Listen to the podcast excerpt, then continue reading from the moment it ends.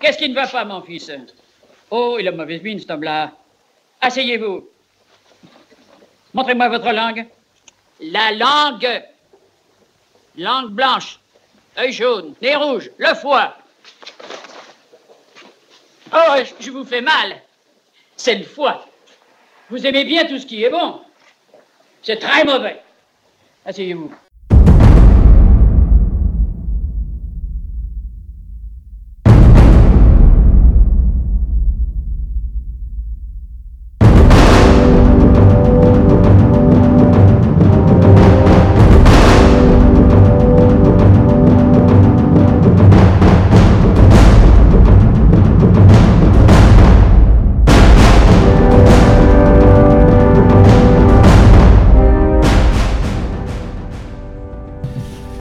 Salutations pirates, bienvenue à bord du navire Méridien Zéro, Tesla à la barre ce soir pour une émission euh, sous le signe euh, de la médecine et plus précisément même de la thérapie complémentaire. Nous allons vous expliquer ce qu'il en est.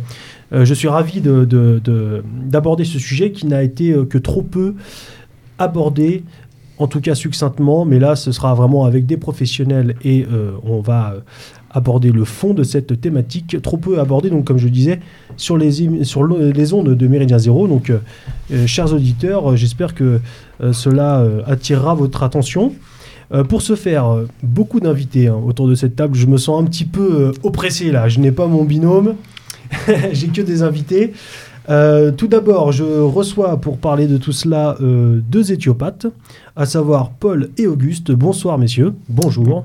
Bonsoir. C'est la magie d'Internet, ça peut être bonsoir, bonjour, euh, bon matin, bonne nuit, c'est formidable. Euh, également une naturopathe, j'aurais dû commencer par vous, veuillez m'excuser, Célestine. On coupera au montage. bonjour Célestine. Bonjour à tous, bonjour Tesla, merci de me recevoir. C'est un plaisir. Et euh, nous recevons également un praticien en hypnose, Francis. Bonjour Francis. Bonjour à vous tous. Alors tous ensemble, nous allons donc euh, développer un petit peu, parler de vos, disciplines respectives que vous allez nous présenter dans un instant. Euh, également, nous allons voir ensemble euh, en de quelle manière, de quel, par quels moyens vos disciplines peuvent être complémentaires d'un traitement. sur quelle maladie nous allons également le voir, ou alors, si c'est possible, je vous poserai la question, est-ce que vos, disciplines peuvent, être, peuvent venir en substitution d'un traitement de la médecine que moi j'appelle moderne? Mais je me tourne dans un premier temps vers euh, Paul et Auguste, nos, euh, nos deux éthiopathes euh, en herbe, pour tout simplement bah, vous demander qu'est-ce que c'est l'éthiopathie. Paul Ah, ne vous bousculez pas les enfants, ne vous bousculez pas. Alors, première chose que l'on peut dire à propos de l'éthiopathie, c'est que c'est une méthode de diagnostic. Alors, l'éthiopathie, qui est un terme, une discipline en vogue en ce moment qu'on a vu, dont on entend de plus en plus parler. Oui. C'est également un néologisme volontaire par son, son fondateur Christian Trédaniel. Euh, Etia signifie la cause, pathos la maladie. Oui. Euh, c'est une discipline qui est née de l'absence de méthode et de logique des deux grandes disciplines préexistantes qui étaient l'ostéopathie et la chiropratique. D'accord. Qui sont en fait des techniques de manipulation. De manipulation du corps, bien sûr. Du corps. Et l'éthiopathie, elle, est une méthode de diagnostic qui, pour effectuer le traitement consécutif à un diagnostic, emploie des techniques de manipulation. Donc c'est en cela que c'est similaire à ces deux autres disciplines. D'accord. J'ai l'image, moi, de l'éthiopathie, je peux me tromper, d'une euh, et, surtout de la pratique de l'éthiopathie, peut-être pas sous cette forme-là, mais de la pratique, en tout cas de la manipulation du corps, comme une pratique presque ancestrale. Euh, avec, euh, je ne sais pas si, vous, si ça, prend en notion des points énergiques du corps. En tout cas, j'ai l'impression que ça, remet au goût du jour, mais je peux me tromper, des connaissances, des pratiques ancestrales qui, qui avaient été un petit peu oubliées ces derniers temps. Euh, qu'en est-il Au final, elles n'ont jamais été oubliées. Elles ont été peut-être passagèrement moins, moins utilisées euh, dans l'histoire humaine, mais elles sont euh, ancestrales parce qu'à partir du moment où les hommes ont vécu en communauté ou en groupe, ils ont eu à se servir de leurs mains pour se soulager, puis pour se soigner au fur et à mesure des découvertes et de la meilleure connaissance de leur corps, de leur environnement. la, main étant le principal outil de l'homme et ce qui distingue l'homme euh, des autres mammifères. Et nous sommes très attachés en éthiopathie à considérer et ne jamais oublier de considérer avant tout l'homme comme un mammifère. Mhm. Et c'est une approche qui est purement biologique. D'accord. Et c'est euh, alors là aussi pareil. Je, je reviens, je me tourne euh, vers euh, vers Paul. on a l'image un petit peu de, de ces de ces de ces manipulations avec des craquements d'os, des choses un petit peu peut-être un petit peu barbares. Est-ce que c'est une image juste ou pas?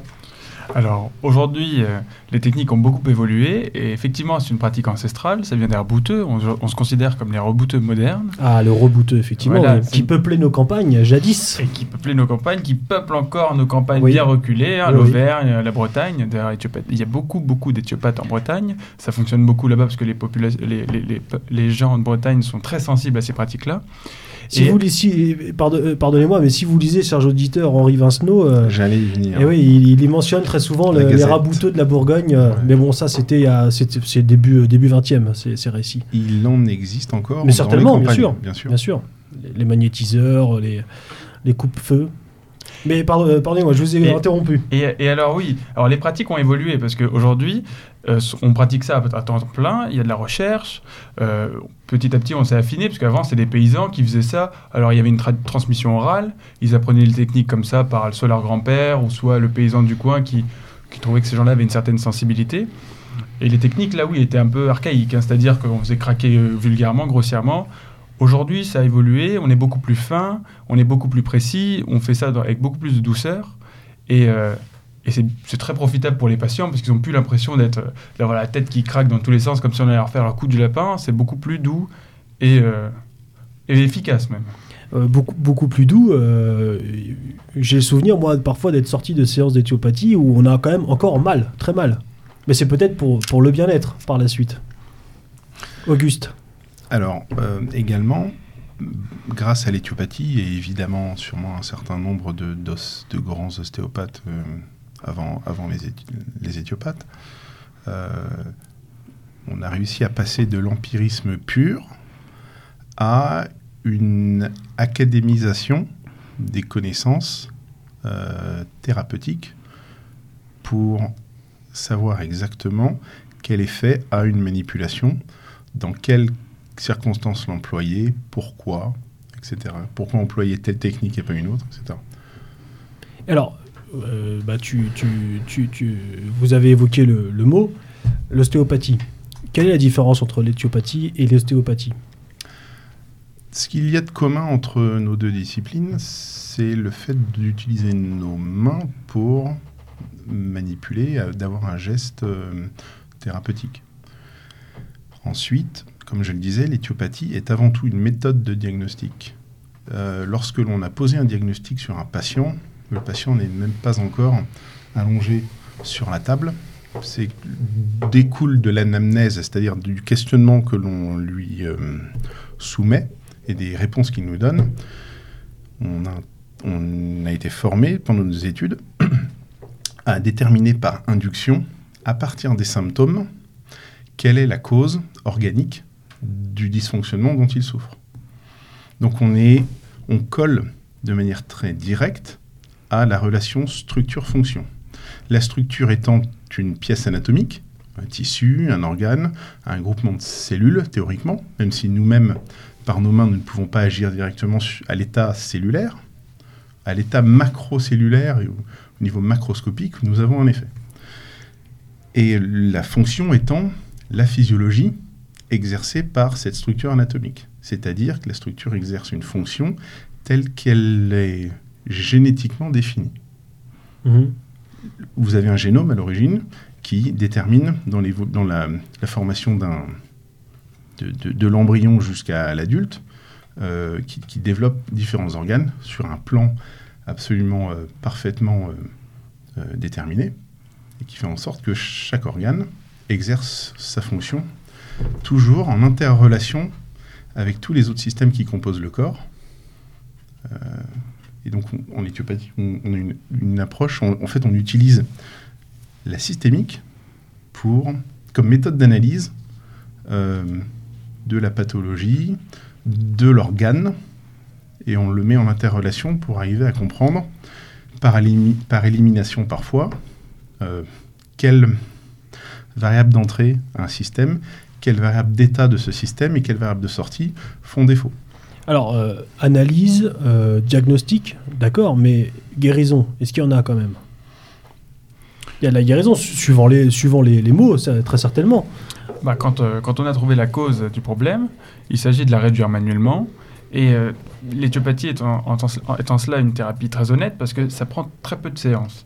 C'est-à-dire que les résultats viennent très vite. Autrement, à, l'origine, on a fait un diagnostic. Si ce n'était pas pour nous, on aurait renvoyé la personne vers le praticien adapté ou vers l'examen adapté pour voir ce qui se passe en dessous.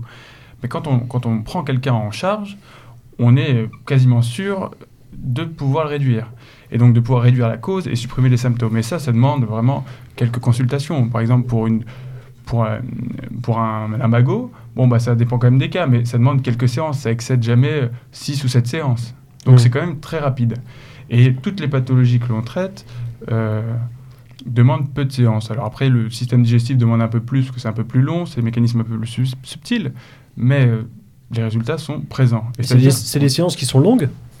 Les on va dire que ça peut aller de 20 à 40 minutes en moyenne.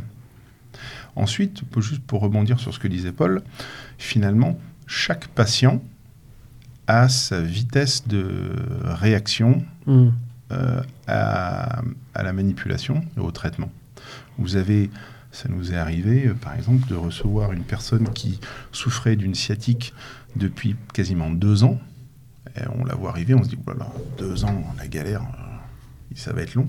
Et euh, en une ou deux manipulations, eh ben, euh, on arrive à désinflammer euh, la racine nerveuse qui est en souffrance, qui donne cette névralgie du, sur le trajet sciatique.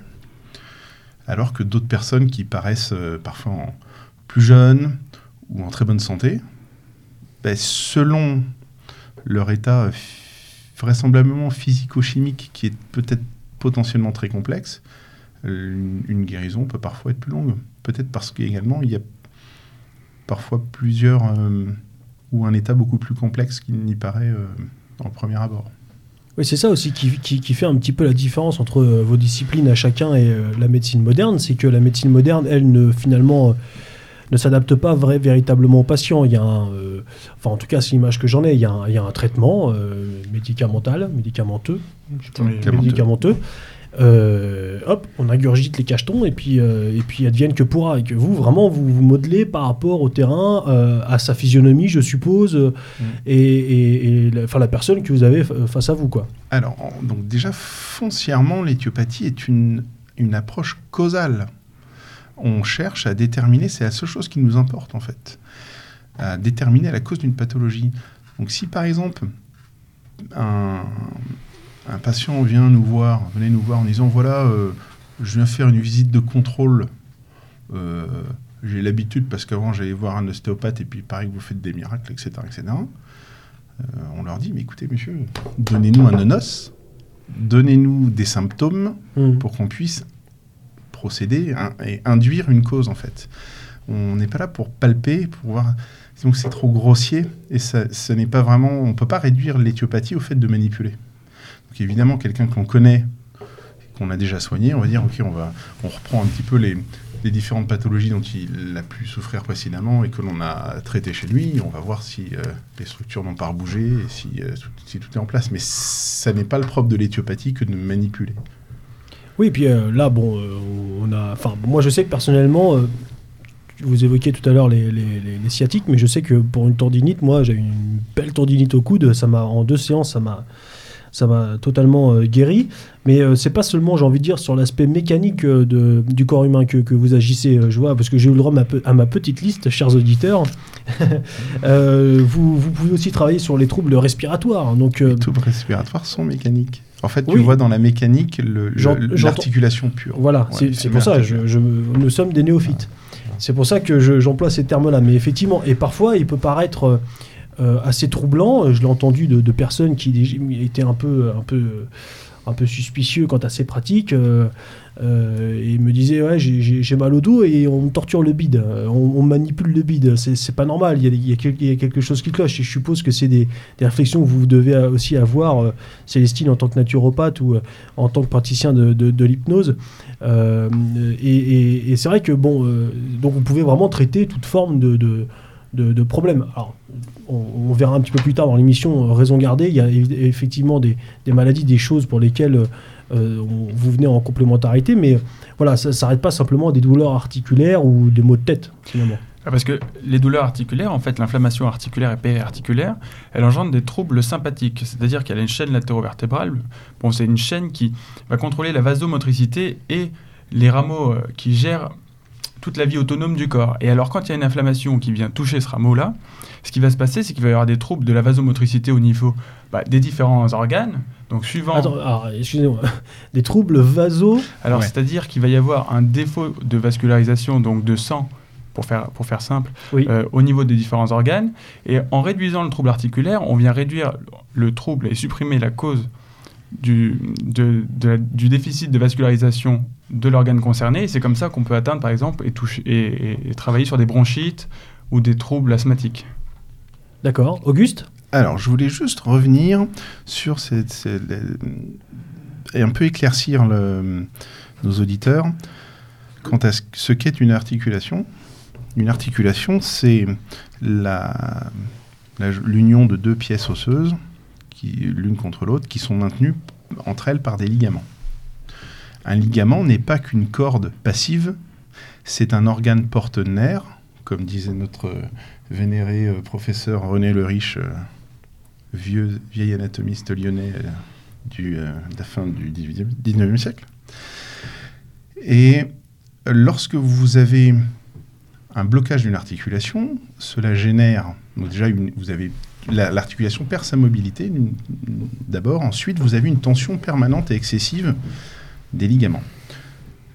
Cette, tension permanente excessive euh, donne une... Euh, alors, les ligaments, qui sont des organes partenaires, euh, transmettent une information nerveuse qui s'appelle la proprioception, qui est une information sensitive qui renvoie à la moelle épinière par les nerfs, qui sont des câbles électriques, l'information de degré de tension des ligaments. Tout cela converge vers le cervelet et nous donne euh, à chaque instant la conscience de la position dans laquelle nous sommes dans l'espace. Lorsque vous avez une articulation qui est bloquée, celle-ci, par, les ligaments de celle-ci, transmettent une information qui est aberrante à la racine de la, du, nerf, donc au niveau d'une articulation entre deux vertèbres. Et cette information aberrante vient générer une inflammation locale, et l'inflammation locale perturbe l'information nerveuse en retour. Donc en fait, et deux vertèbres sont deux pièces osseuses et forment une articulation qui produit un mouvement et également qui protège d'une certaine manière, qui permet de protéger la, une racine nerveuse et d'enchasser euh, la moelle épinière. L'empilement des vertèbres contient la moelle épinière. Donc ça nous permet d'induire euh, qu'un trouble euh, sur une racine nerveuse, qui peut prendre la forme d'un dysfonctionnement d'un muscle, donc d'une tendinite, qui peut donner des aspects vasomoteurs, c'est-à-dire perturbation de la, du, de la circulation sanguine locale, sur un tissu, et également le dysfonctionnement de la, de la sensibilité nerveuse. tout cela, euh, j'ai fait une phrase très longue et j'ai perdu le fil. Non, mais euh, après, où, est votre action là-dedans? Euh, Et donc, alors, les, les nerfs sont juste des câbles électriques qui transmettent ça c'est important de le préciser, qui transmettent trois types d'informations. Vous avez une information motrice qui fait contracter les muscles vous avez une information vasomotrice qui module le diamètre des artères en fonction des besoins de sang du, de l'organe perfusé par ces artères. Et souvent, il y a un couplage. En fait, il y a généralement un couplage entre, par exemple, un muscle que l'on fait travailler. En même temps que l'on contracte le muscle, on a une ouverture de la vanne artérielle par voie vasomotrice. Donc tout ça est contrôlé par, euh, par une information nerveuse. Et une troisième information qui, elle, est dans le sens contraire, donc on appelle centripète, qui va vers le système nerveux central, donc qui revient à la racine nerveuse, qui transmet donc la proprioception et la sensibilité cutanée, quelques autres sensibilités qui sont de nature viscérale. D'accord. Euh, je pense qu'on a fait le tour à peu près sur la, la, présentation de votre discipline. On reviendra tout à l'heure euh, sur l'éthiopathie pour nous, pour nous euh, dire, nous expliquer en quoi cela peut être complémentaire de, certaines pathologies et, et de certaines, certains traitements de la médecine moderne. Mais maintenant, je me tourne vers Célestine, naturopathe de son état. Oui. alors, qu'est-ce qu'une, une en l'occurrence, un naturopathe? Euh, alors, je rejoins un peu euh, mes, mes, camarades éthiopathes sur euh, le fait que, que donc, eux sont rebouteux, moi je suis guérisseuse, du coup. Ah. Et, et, du coup, c'est la, donc la naturopathie, c'est la, la, médecine traditionnelle occidentale au même titre que l'Ayurveda chez les Indiens et la médecine traditionnelle chinoise chez les Chinois. Euh, nous, on est un peu pareil que les éthiopathes, on considère l'homme dans sa globalité, donc c'est euh, corps, âme, esprit. On ne sépare pas euh, le, corps ou l'âme ou l'esprit comme...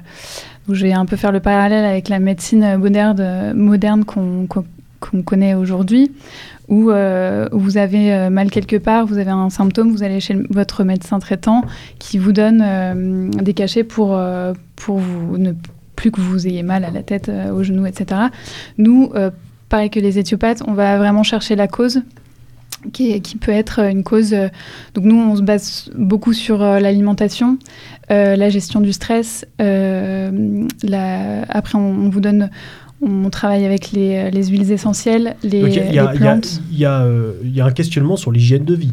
Exactement, c'est l'hygiène de vie. Euh, avant tout, nous, on prend les, nos, clients, on les prend, donc on n'a pas le droit de dire patient, on dit client. Ah, pourquoi il y a des raisons juridiques à ça Ah oui, complètement. Les, ça, c'est chasse gardée des, des médecins. Donc ah. nous, nous n'avons pas de patientèle. on, on, y reviendra peut-être tout à l'heure, un petit peu peut-être entre la guéguerre menée visiblement par, par les médecins et toutes ces disciplines que vous représentez. Mm, mm, mm. Mais pardonnez-moi, je vous laisse euh, continuer.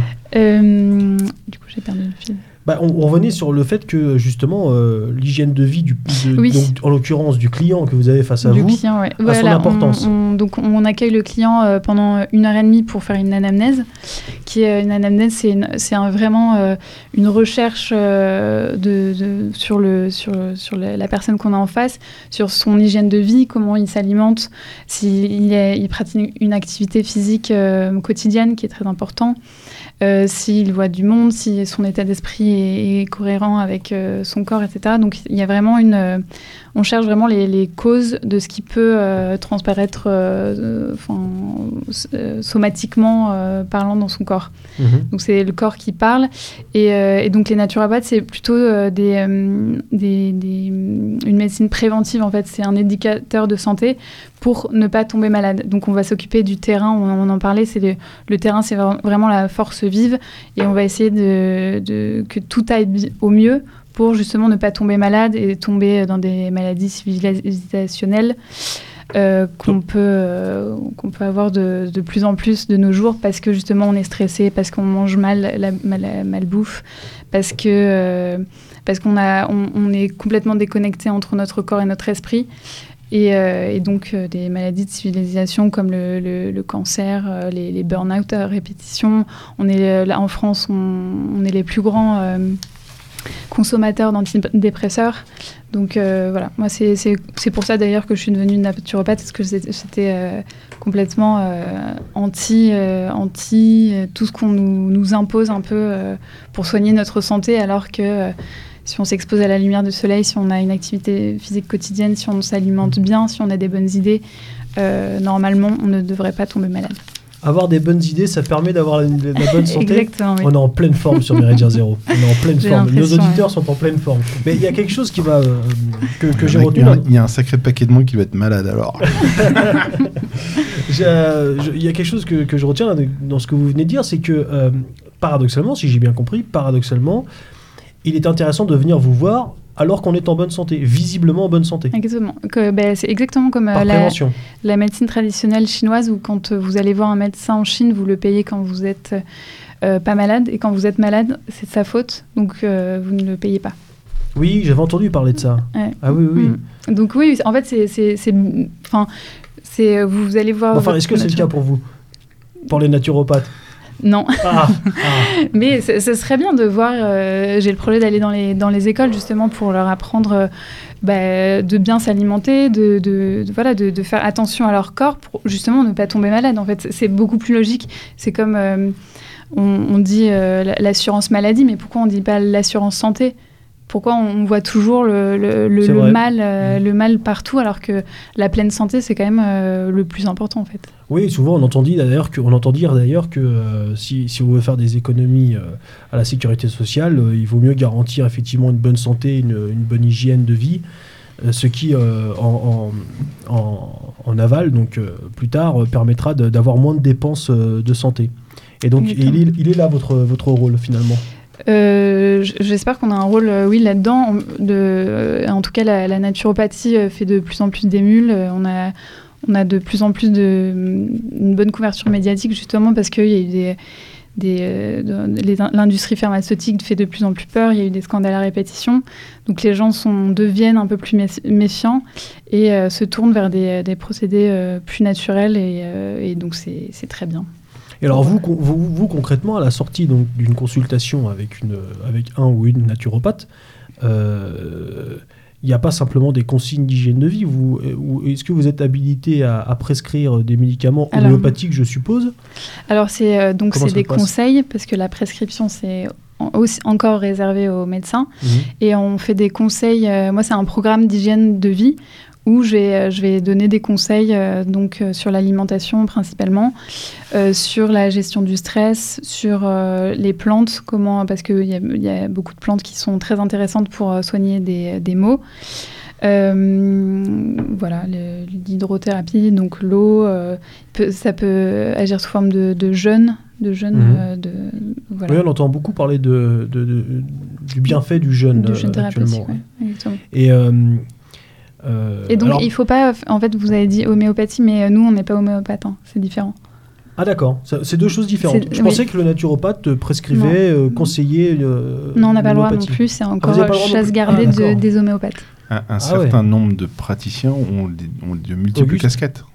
C'est-à-dire que vous avez des, des, D'ailleurs, vous avez beaucoup de médecins généralistes qui ont fait le tour de la question des médicaments et qui se sont, qui en complément de leurs connaissances euh, cliniques, leur, leur statut de médecin, euh, deviennent euh, homéopathes en plus, et maintenant naturopathes. Ah d'accord. Mais, mais, mais pour prescrire de l'homéopathie, on doit être médecin. D'accord. Donc l'homéopathe est... médecin. En France, oui. Oui, en, France. Même si c'est en vente libre, normalement c'est un médecin qui le prescrit. Mais alors, pour parler très concrètement, j'ai une grosse grippe, je peux venir vous voir ou c'est inutile? Euh, je peux en complément, si vous avez des antibiotiques, en complément, euh, par exemple, euh, ça va, votre flore intestinale va être mise à mal par les, par les antibiotiques. Donc je peux, avec des compléments, une complémentation naturelle des plantes, de, des huiles essentielles, booster un peu, j'aime pas ce mot, mais hmm. booster votre organisme pour justement mieux assimiler ces antibiotiques et que vous soyez pas... donner un coup de fouet. Voilà, exactement. oui. D'accord. Et euh, Pour soutenir euh, et venir en complément. On ne s'oppose pas à la médecine euh, allopathique oui. comme ça. D'accord, ok. La naturopathie, bah, c'est bien, c'est intéressant. Oui, oui, d'accord. Moi, je, moi je, là, je suis vraiment surpris parce que je, pensais vraiment que non, a la, la naturopathie était, était en lien direct avec l'homéopathie. Là, vraiment, ça me, ça, me surprend. D'accord, mm. bah oui, on en apprend tous les jours. Enfin, finalement, les approches sont assez similaires ontologiquement. Euh, c'est juste que la homéopathie est un. Euh, c'est déjà, les, les, homéopathes sont d'excellents biochimistes, avant tout, et qu'il me semble que l'homéopathie euh, vise à maintenir ce qu'on appelle en, physiologiquement une homéostasie, c'est-à-dire un équilibre biochimique, physico-chimique de, de, de l'organisme dans son ensemble.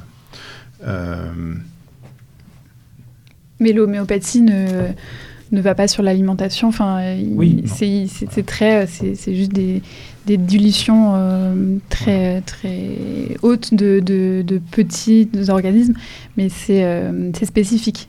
La naturopathie, on touche un peu plus euh, à tout. Alors, alors pour, donc, d'accord, donc les gens vraiment, vraiment viennent vous. J'allais vous demander finalement, mais ça n'a pas de sens.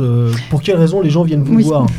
Bah, Du coup, nous, on a beaucoup bah, pour des problèmes de peau, des. De, L'acné, moi je suis après je suis moi je, suis spécialisée en périnatalité. Du coup, euh, il y, a, comme on est dans un monde moderne avec beaucoup de produits chimiques, etc. Il y a beaucoup de, de euh, de femmes qui sont ou d'hommes qui sont euh, qui ont du mal à concevoir. Mhm. Donc ça, on peut on peut aussi les traiter avec plein de de complémentation naturelle. une recrudescence de la fertilité, effectivement. Voilà, exactement. Donc ça, c'est un sujet qui est, qui est, très intéressant. Donc, euh, donc voilà, mais on peut venir me voir pour, même si on a un cancer, en fait, le, la naturopathie va aider, si on a une chimio, va aider à mieux supporter la chimiothérapie.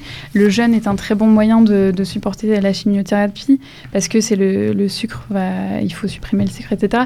Donc en fait, on, peut quand même euh, voir un naturo vraiment pour, euh, pour tout, pour l'endométriose, pour... Euh, après, en fait, comme tout est, vraiment le, c'est un, une chasse gardée des médecins. On n'a pas le droit de, j'ai pas le droit de dire, là, j'aurais pas le droit de dire les, les, pathologies pour lesquelles mmh. on, a, on peut venir me voir.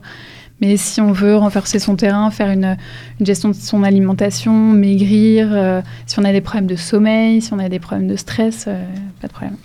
D'accord, mais alors, euh, je sais, bon, alors les médecins, évidemment, il y a des écoles de médecine. Je sais que certaines écoles de médecine ont également des classes ou des cours d'homéopathie pour devenir homéopathe. Mhm.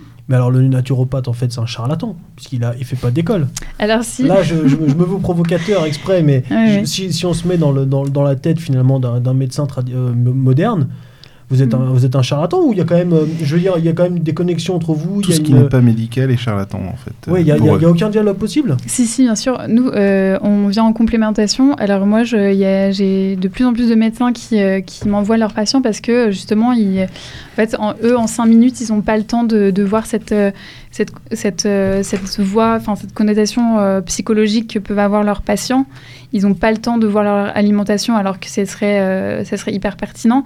Du coup, ils, ils ont tendance à, ils commencent à me les envoyer. Donc ça, en fait, moi, j'espère qu'à terme, on pourra vraiment travailler en complémentarité et qu'ils voient que euh, qu'il y a un moment euh, où, il faut qu'ils nous passent la main, quoi. Mmh. Et, du coup, j'ai fait une école. Il y a des écoles de naturopathie qui sont certifiées par la FENA, donc c'est la Fédération des écoles de naturopathes. On est certifié de 1400 heures de cours, de, de stages, de, de voilà, on a une, toute une fédération et euh, une, avocate qui travaille à faire reconnaître la naturopathie. oui, Auguste? Ce qui est certain, c'est que la santé publique a tout à gagner mm. De ces approches pluridisciplinaires. Oui, ce que je disais, c'est qu'une naturopathe dans les hôpitaux, ce serait, ça pourrait être intéressant. Bien sûr, tout comme des, praticiens en hypnose ou autre. Là, c'est vrai qu'on a, autour de cette table, on a essayé de, de réunir trois disciplines qui sont complémentaires de la médecine euh, traditionnelle allopathique et qui elles-mêmes sont complémentaires les unes entre les autres. C'est-à-dire que la naturopathie essaye de maximise ou, assure le, au, maximum l'hygiène de vie et donne des conseils en hygiène de vie que suivaient nous, même, qui ne suivaient même pas volontairement, qui, qui découlaient naturellement de la vie de nos ancêtres. vous, vous n'aurez pas le discours euh, arrêtez de prendre des cachets, n'allez plus, ne franchissez plus les portes des hôpitaux, venez nous voir. Euh, non, c'est un discours de complémentarité quand même. Certainement pas, parce que nous sommes tous les jours quotidiennement confrontés potentiellement à l'arrivée d'un patient qui, qui souffre de quelque chose de grave, et nous sommes formés à, diagnostiquer, ou du moins à émettre des doutes sur euh, l'urgence de l'état d'un patient. Et nous, nous, avons comme devoir de l'orienter vers euh, le soin le plus adéquat, le plus adapté. Et si on a un doute sur, sur l'état d'une personne, on, ne doit jamais hésiter à le faire, lui faire traverser euh, ou lui faire parcourir une certaine distance, par exemple, pour aller euh, consulter en urgence un, hôpital, un médecin ou autre. ou éventuellement demander des, une imagerie complémentaire ou des analyses de sang ou autre pour être sûr de ne pas passer à côté des diagnostics. chaque discipline a, sa, a, son, a son rôle, a sa fonction. À son, son, domaine de compétence. Bien sûr, la médecine, elle doit veiller à, ne pas à faire en sorte qu'une personne ne, ne, meure pas, qu'elle ne souffre, qu'elle ne rentre pas dans une pathologie grave qui puisse vraiment l'affecter. Et après, on vient en complémentarité. Euh, ensuite, donc l'éthiopathie, juste pour reprendre, la naturopathie assure, euh, donne des conseils en hygiène de vie. Il, va servir sa sauce là. Il va sa sauce. L'éthiopathie, elle, on va dire, maximise le potentiel et, s'assure du bon fonctionnement structurel du corps humain. Et euh, l'hypnose, elle, va vraisemblablement agir sur la dimension, toute la, la dimension mentale de, des hommes. D'accord, et donc là on a le triptyque euh, gagnant. Alors juste avant de me tourner vers, euh, parce qu'on parlait de charlatan, vers l'hypnose, non je rigole, je, rigole. Euh, très concrètement, du coup, pour les, séances de naturopathie, ça se fait en général, en, généralement en plusieurs séances, de quoi d'une heure à peu près? Oui, alors ça dure, la première séance dure environ une heure et demie, donc ce qui est, ce qui est beaucoup pour, mais c'est normal pour connaître une personne. Et ensuite on se voit tous les tous les mois et demi, deux mois et euh, sur, euh, sur plusieurs temps parce que on a l'habitude que tout se fasse vite. Les cachetons, ça, ça, ça, agit rapidement, mais la naturopathie, pour régler un terrain et pour euh, plus que cette cause revienne euh, perpétuellement. il faut, faut, traiter le fond et ça prend du temps, mais en même temps, on y ressort. Ça, prend du temps et ça demande aussi aux patients, aux clients en l'occurrence. Ça me fait penser au sketch des inconnus, le, le client, le, le patient.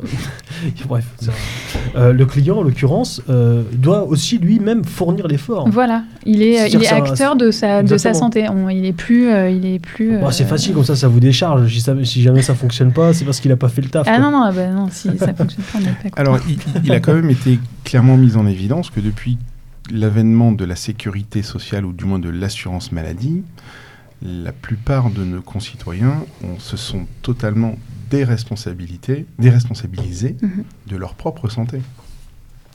Mhm. Quoi qu'il arrive, de toute façon, je suis pris en charge gratuitement. Bah, on est assisté, oui. On un peu le, le micro, s'il te plaît, Auguste. Voilà. Et alors, euh, une séance, c'est quoi pour euh, l'éthiopathie ou naturopathie? C'est 60, euh, 70 euros? On se situe où à peu près C'est ça, c'est ça, c'est la moyenne. Et après, il y a des tarifs si, si moi je, fais des tarifs s'il y a des chômeurs, s'il y a des étudiants. Et il faut bien regarder parce que les, certaines mutuelles remboursent oui, maintenant certaines sont de plus en plus ouvertes, effectivement. Alors, pas la Sécu, pas encore. Non, pas la Sécu. Pas pour tout, un petit peu l'ostéo, je crois, mais euh, en tout cas pour vos disciplines, non, elles sont encore frileuses. Mais effectivement, chez certaines mutuelles, on peut trouver des remboursements. Voilà. D'accord. Bah, euh, vous voyez autre chose à rajouter, Célestine euh? Euh, Non, venez voir des naturopathes ou des éthiopathes.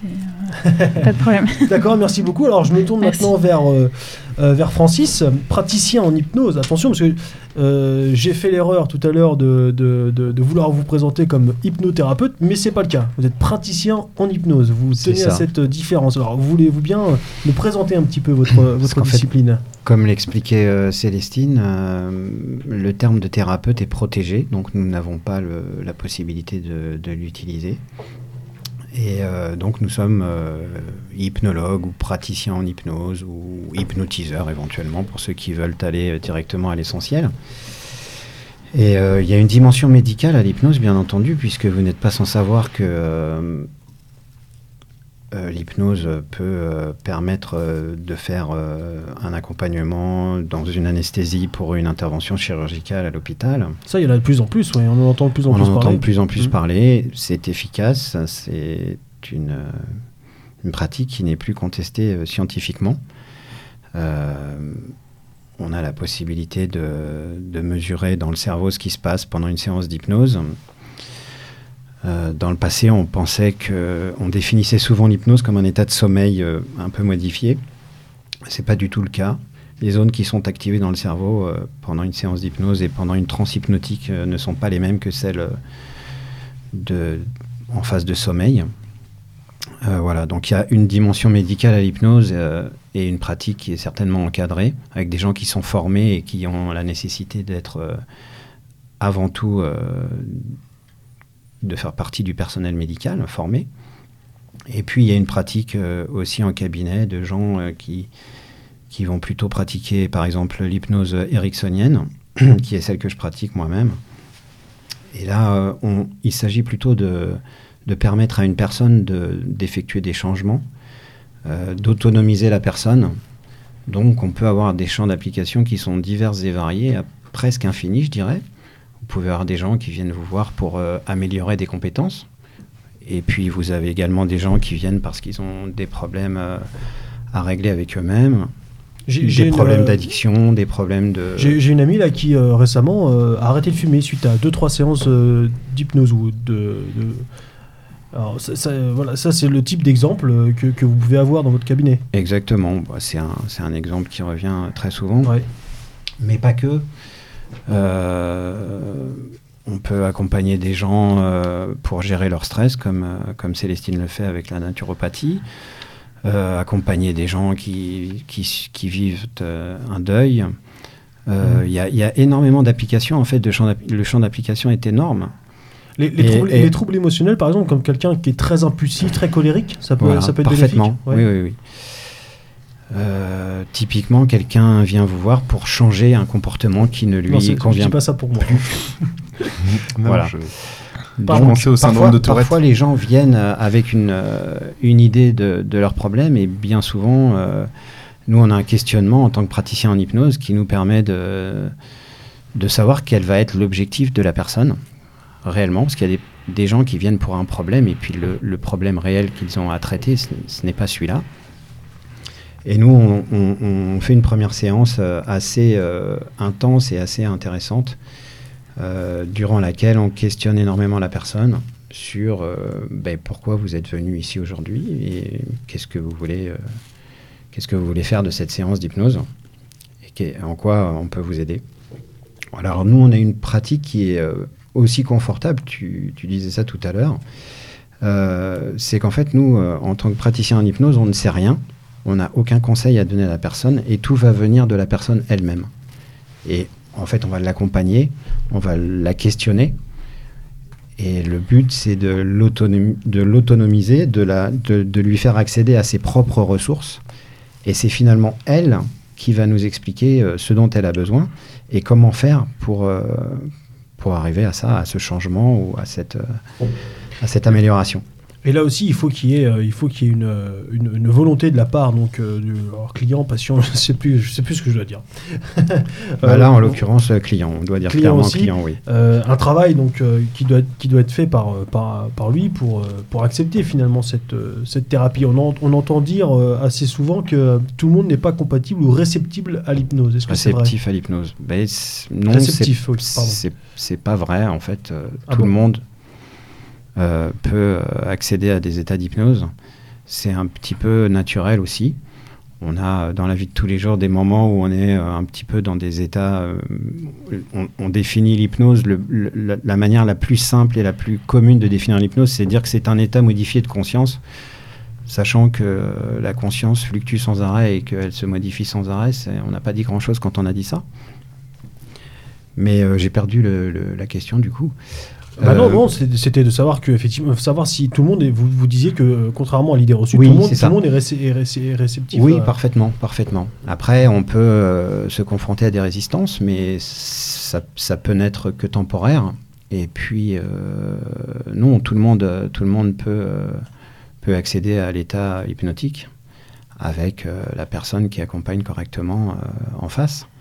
Et là, on est loin, on est loin dans, tout ce que vous décrivez, dans ce que vous faites, euh, de l'image qu'on a euh, ces derniers temps qui pullule à, la télévision. Euh, de, ces séances d'hypnose où un mec se met à faire le singe oui, sans savoir ça. pourquoi. On, on, en est loin ou pas, c'est juste un outil, on peut, on peut l'utiliser pour, pour faire plein de choses différentes. Effectivement, ce qu'on voit à la télévision, c'est quand même assez dégradant.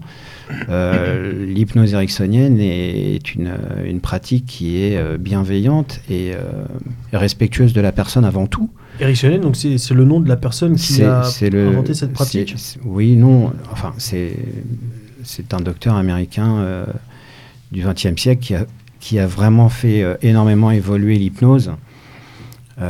auparavant, on avait l'hypnose classique qui était quand même quelque chose de très directif, de très impactants et de très, très peu permissifs, en fait, où l'hypnotiseur donnait des ordres finalement à, à l'hypnotiser. Et Milton Erickson, lui... tu porteras ton gilet jaune.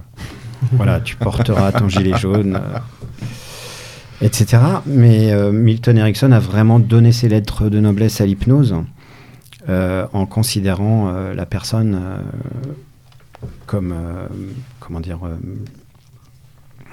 c'est une hypnose thérapeutique finalement, et elle est axée sur la personne, elle lui donne son autonomie, le but c'est de lui donner son autonomie, une plus grande liberté et un contrôle intérieur. Voilà.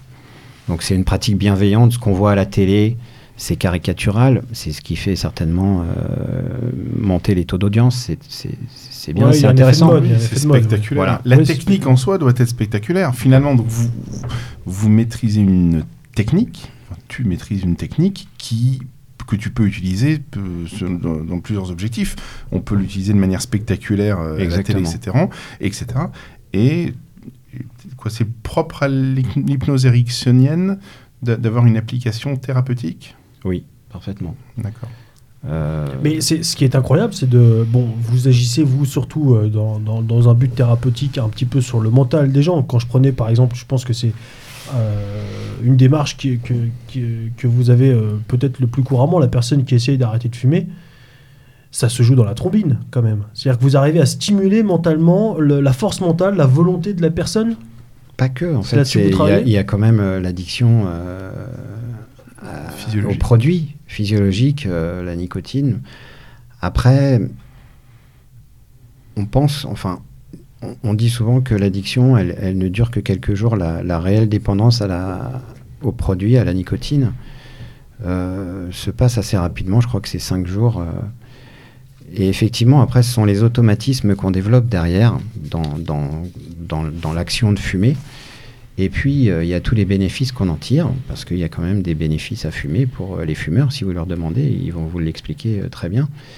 La pause cigarette permet d'avoir un contact social, de, de, débattre, d'échanger. Il y, a énormément de bénéfices. Et puis, il y a aussi euh, ce dont on parlait tout à l'heure, éventuellement la gestion du stress, même si on sait que la nicotine est un excitant et pas un calmant. Euh, donc voilà, les gens fument pour euh, gérer leur stress, les gens fument pour se concentrer. Il y a plein de possibilités.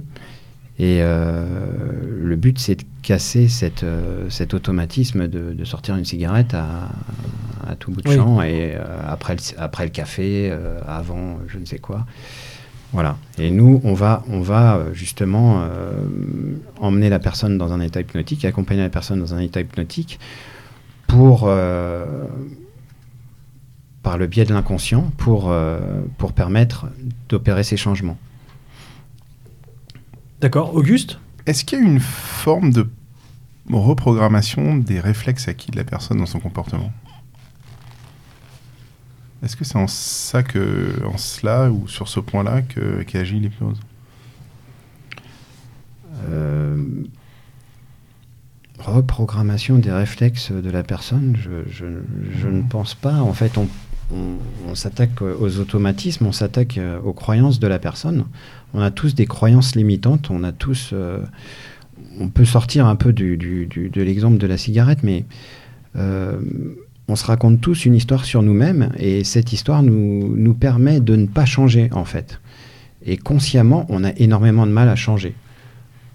Si vous demandez à quelqu'un euh, comment il va faire pour changer quelque chose dans son comportement, il va vous parler de volonté. Et le problème, c'est que la volonté, euh, avec énormément de volonté, on arrive bien souvent à faire très peu de choses. Et, euh, nous, on, emmène la personne dans un état hypnotique justement euh, pour ne pas faire appel à sa volonté. Et il y a des mécanismes euh, inconscients qui, opèrent derrière, vous le savez tous, quand on dort, quand on apprend quelque chose.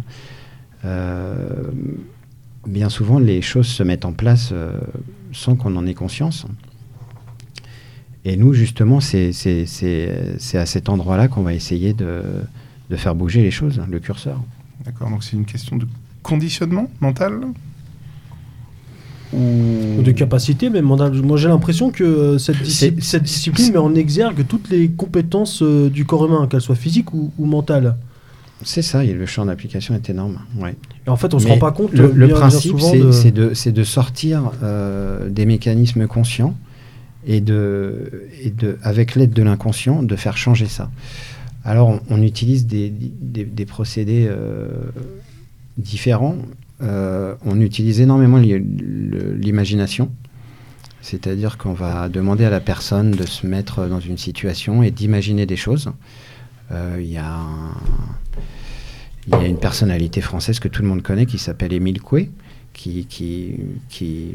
Coué? la méthode Coué. Oui, c'est ça. Et en fait, euh, les personnes, Émile Coué euh, euh, demandait aux personnes de se répéter des, des suggestions tous les jours. et ça ancrait dans l'inconscient euh, ces phrases. Et, ça permettait le changement. Et ça permettait de une phrase répétée tous les voilà, matins une phrase répétée tous les matins fait son effet parce que ça agit sur l'inconscient. C'est enregistré par l'inconscient. Et, et, ça et, l'inconscient le met en action c'est une forme d'auto-hypnose presque oui, c'est une forme d'auto-hypnose. Donc les séances d'hypnose, euh, vos séances d'hypnose ne sont pas comme celles, encore une fois, parce que euh, c'est très bête, mais je me réfère à ça parce que comme les auditeurs, c'est ce dont c'est à, à peu près le seul contact qu'on a avec l'hypnose. Donc ce qu'on peut voir à la télévision, oui ça c'est pas le mec avec les grands yeux écarquillés qui vous donne qui vous qui vous prononce je, je sais pas vous allez me dire qui prononce des voix euh, d'une façon très suave et d'un seul coup qui claque des doigts hop ça y est on est on, est guéri. ça se passe caricatural je suppose. ça, fonctionne aussi comme ça. Ça ça a fonctionné pendant des siècles comme ça. On, on, hypnotisait les gens en leur donnant des injonctions des ordres en leur faisant euh, fixer euh, une, une montre à gousset qu'on balançait au bout de son doigt et voilà, ça, ce sont des principes, euh, des, procédés qu'on appelle euh, l'induction. Chez nous, c'est la technique qui va nous permettre de, faire basculer la personne de son état de conscience normal vers cet état de, de conscience modifié et de l'emmener en fait dans, un état hypnotique. Et euh, donc des inductions, on peut faire, il y en a, il y en a une infinité en fait. On peut adapter autant de pratiques qu'on veut. L'hypnose ericksonienne euh, est plus une hypnose où on utilise le vocabulaire, où on va euh, faire imaginer à la personne, lui faire des suggestions et, euh, l'accompagner dans cet état hypnotique qui va permettre de réaliser le changement. on utilise des protocoles en fonction de ce, dont la personne a besoin. Voilà, et on peut euh, dialoguer également avec l'inconscient directement et lui demander, par exemple, dans un problème d'addiction comme la cigarette ou les troubles alimentaires, euh, de changer ce comportement. Alors, euh, bien évidemment, il ne s'agit pas de, faire arrêter à la personne un comportement dont elle veut se débarrasser sans vérifier avant ce qu'on appelle, nous, l'écologie, c'est-à-dire que, que ce changement sera, sera bénéfique pour la personne et ne posera pas de problème. Donc on fait, euh, on avance vraiment précautionneusement et on pose énormément de questions et on vérifie. Il vous est arrivé de refuser de, une thérapie? On pourrait, on, pourrait, euh, oui, il y a des cas où on peut se poser la question de savoir si on accompagne la personne ou pas, vu que les gens peuvent venir vous voir pour améliorer une compétence. Par exemple, évidemment, si je reçois un criminel qui me dit, euh, bah, je j'ai pas fait mon quota de meurtre, euh, je sais pas, cette année par exemple, aidez-moi à être plus performant. effectivement, là, il y a un problème euh, qui va se poser pour le. Et vous pourriez arriver à, améliorer des performances chez un sportif, par exemple? Bien sûr, oui, ça se fait. Ça C'est une forme de dopant, alors? Non, pas du tout, parce qu'on n'utilise aucun produit chimique, n'est-ce pas? Et donc, euh, on utilise uniquement les, capacités de la personne, les ressources de la personne, et on l'aide, on l'accompagne pour les utiliser mieux que ce qu'il ne fait quand il vient vous voir euh, au départ. Ou alors un étudiant qui s'apprête à passer un examen, ou euh, Tout à fait. Euh, vous pouvez l'aider à avoir des, connexions cérébrales, à avoir une attention plus, plus, importante, je suppose. Oui, tout à fait. Alors vous avez des taux de réussite importants? Quel est votre taux de réussite? Vous sauriez, vous sauriez me dire? Non, je, pose euh, ça. C'est difficile à dire. Euh, non, j'ai pas fait de statistiques. Je suppose que vous n'avez pas systématiquement des retours en plus de la part de. Non, mais c'est surtout qu'il faut un taux de croissance dans les statistiques. Là. Il faut des chiffres. Non, les statistiques, c'est assez délicat. D'accord. Euh, voilà. Et chaque chaque année, il faut 10%, 10 en plus. Et puis, il y, a toujours un petit côté vantard. Il y a des gens qui font des séances d'arrêt du, tabac et qui vous disent j'ai 90% de réussite. Bon, on sait, nous, que c'est quand même assez, euh, assez peu probable. Voilà. Hmm. Il y, a aussi le fait que euh, l'hypnotiseur euh, et l'hypnotisé sont deux personnes différentes et qu'il faut qu'il y ait le rapport secret entre ces deux personnes et que meilleur sera le rapport et meilleurs seront les résultats a priori. Et parfois, on n'est pas fait pour... Pour on, ne convient pas forcément à tout le monde. C'est comme dans la vie de tous les jours. Vous rencontrez quelqu'un, il y a des gens... Euh, pour qui vous avez une, attirance, une sympathie, quelque chose, et puis des fois ça ne fonctionne pas comme ça. Alors, euh, pardon, oui, excusez-moi, je voulais pas Non, je disais juste que voilà, il arrive qu'on on reçoive des gens et que, le, je sais pas, l'alchimie ne, ne, ne, se produise pas. Que, voilà, ou, même certaines personnes viennent vous voir et ils sont, elles, elles ne sont pas prêtes à, à, accéder à ça à ce moment-là. Voilà. Alors, elle est peut-être un peu, euh, un, peu couillon, ma question, désolé, mais moi, c'est quelque chose j'aimerais comprendre. Parce qu'il n'y a pas de fil. Il n'y a pas de fil entre vous et le client. Il n'y a pas de fil entre vous et la personne qui euh, souhaite être euh, hypnotisée. Comment, le, comment l'alchimie se, se passe? Comment la transmission se fait? C'est pas une alchimie, c'est enfin oui, c'est moi qui viens d'utiliser le mot d'alchimie, d'accord. Il euh, n'y a pas de transmission en fait. Moi, j'écoute je, la personne, je lui pose des questions, je définis avec elle un objectif. Alors, on peut définir un objectif global et puis ensuite définir un objectif pour chaque séance qu'on envisage de faire pour accéder à cet objectif. Mais il n'y a pas de si votre question, c'est le fil, ça, ça représente quoi dans votre question en fait? Non, c'est savoir mécaniquement comment ça se passe, comment comment c'est faisable en fait, comment ça se produit. C'est oui, c'est pas mécanique, c'est en fait c'est vraiment euh, le, le, vecteur, c'est très souvent l'imagination. Donc on on demande à la personne d'imaginer des choses, on lui parle, on utilise des mots et on l'emmène euh, dans un autre état que son état de conscience habituel. Et c'est à ce moment-là que nous on pourra commencer le travail et, euh, et mettre en place euh, des solutions pour la personne, des, des, solutions de changement. Parce que finalement, vous comprenez bien que c'est ça un petit peu qui doit, je pense, un peu euh, rebuter les, personnes ou qui, qui, les rend un peu sceptiques. C'est que euh, on, ne voit pas, on comprend pas d'un prime abord comment ça peut, comment la, magie peut s'opérer. C'est ça. Il faut le vivre pour le, pour, j'ai presque envie de dire, il faut le vivre pour y croire. Et tant qu'on ne l'a pas vécu, on sait, on comprend, on sait pas très bien euh, de quoi il s'agit, effectivement. effectivement. Est-ce Auguste Est-ce que tu amènes la personne à se projeter dans l'état dans lequel qu'elle souhaite, euh, qu'elle souhaite atteindre? Ah, tout à fait. C'est d'ailleurs un protocole euh, courant qui est utilisé par les, par les, les hypnotiseurs et qui a été, qui a été mis en avant aussi par la PNL. Qu'est-ce que la PNL la programmation neurolinguistique. en fait, en fait, la PNL, c'est c'est une discipline qui découle directement d'hypnose. Les, auditeurs, je pense, n'ont pas bien entendu la programmation neurolinguistique. Oui, c'est ça.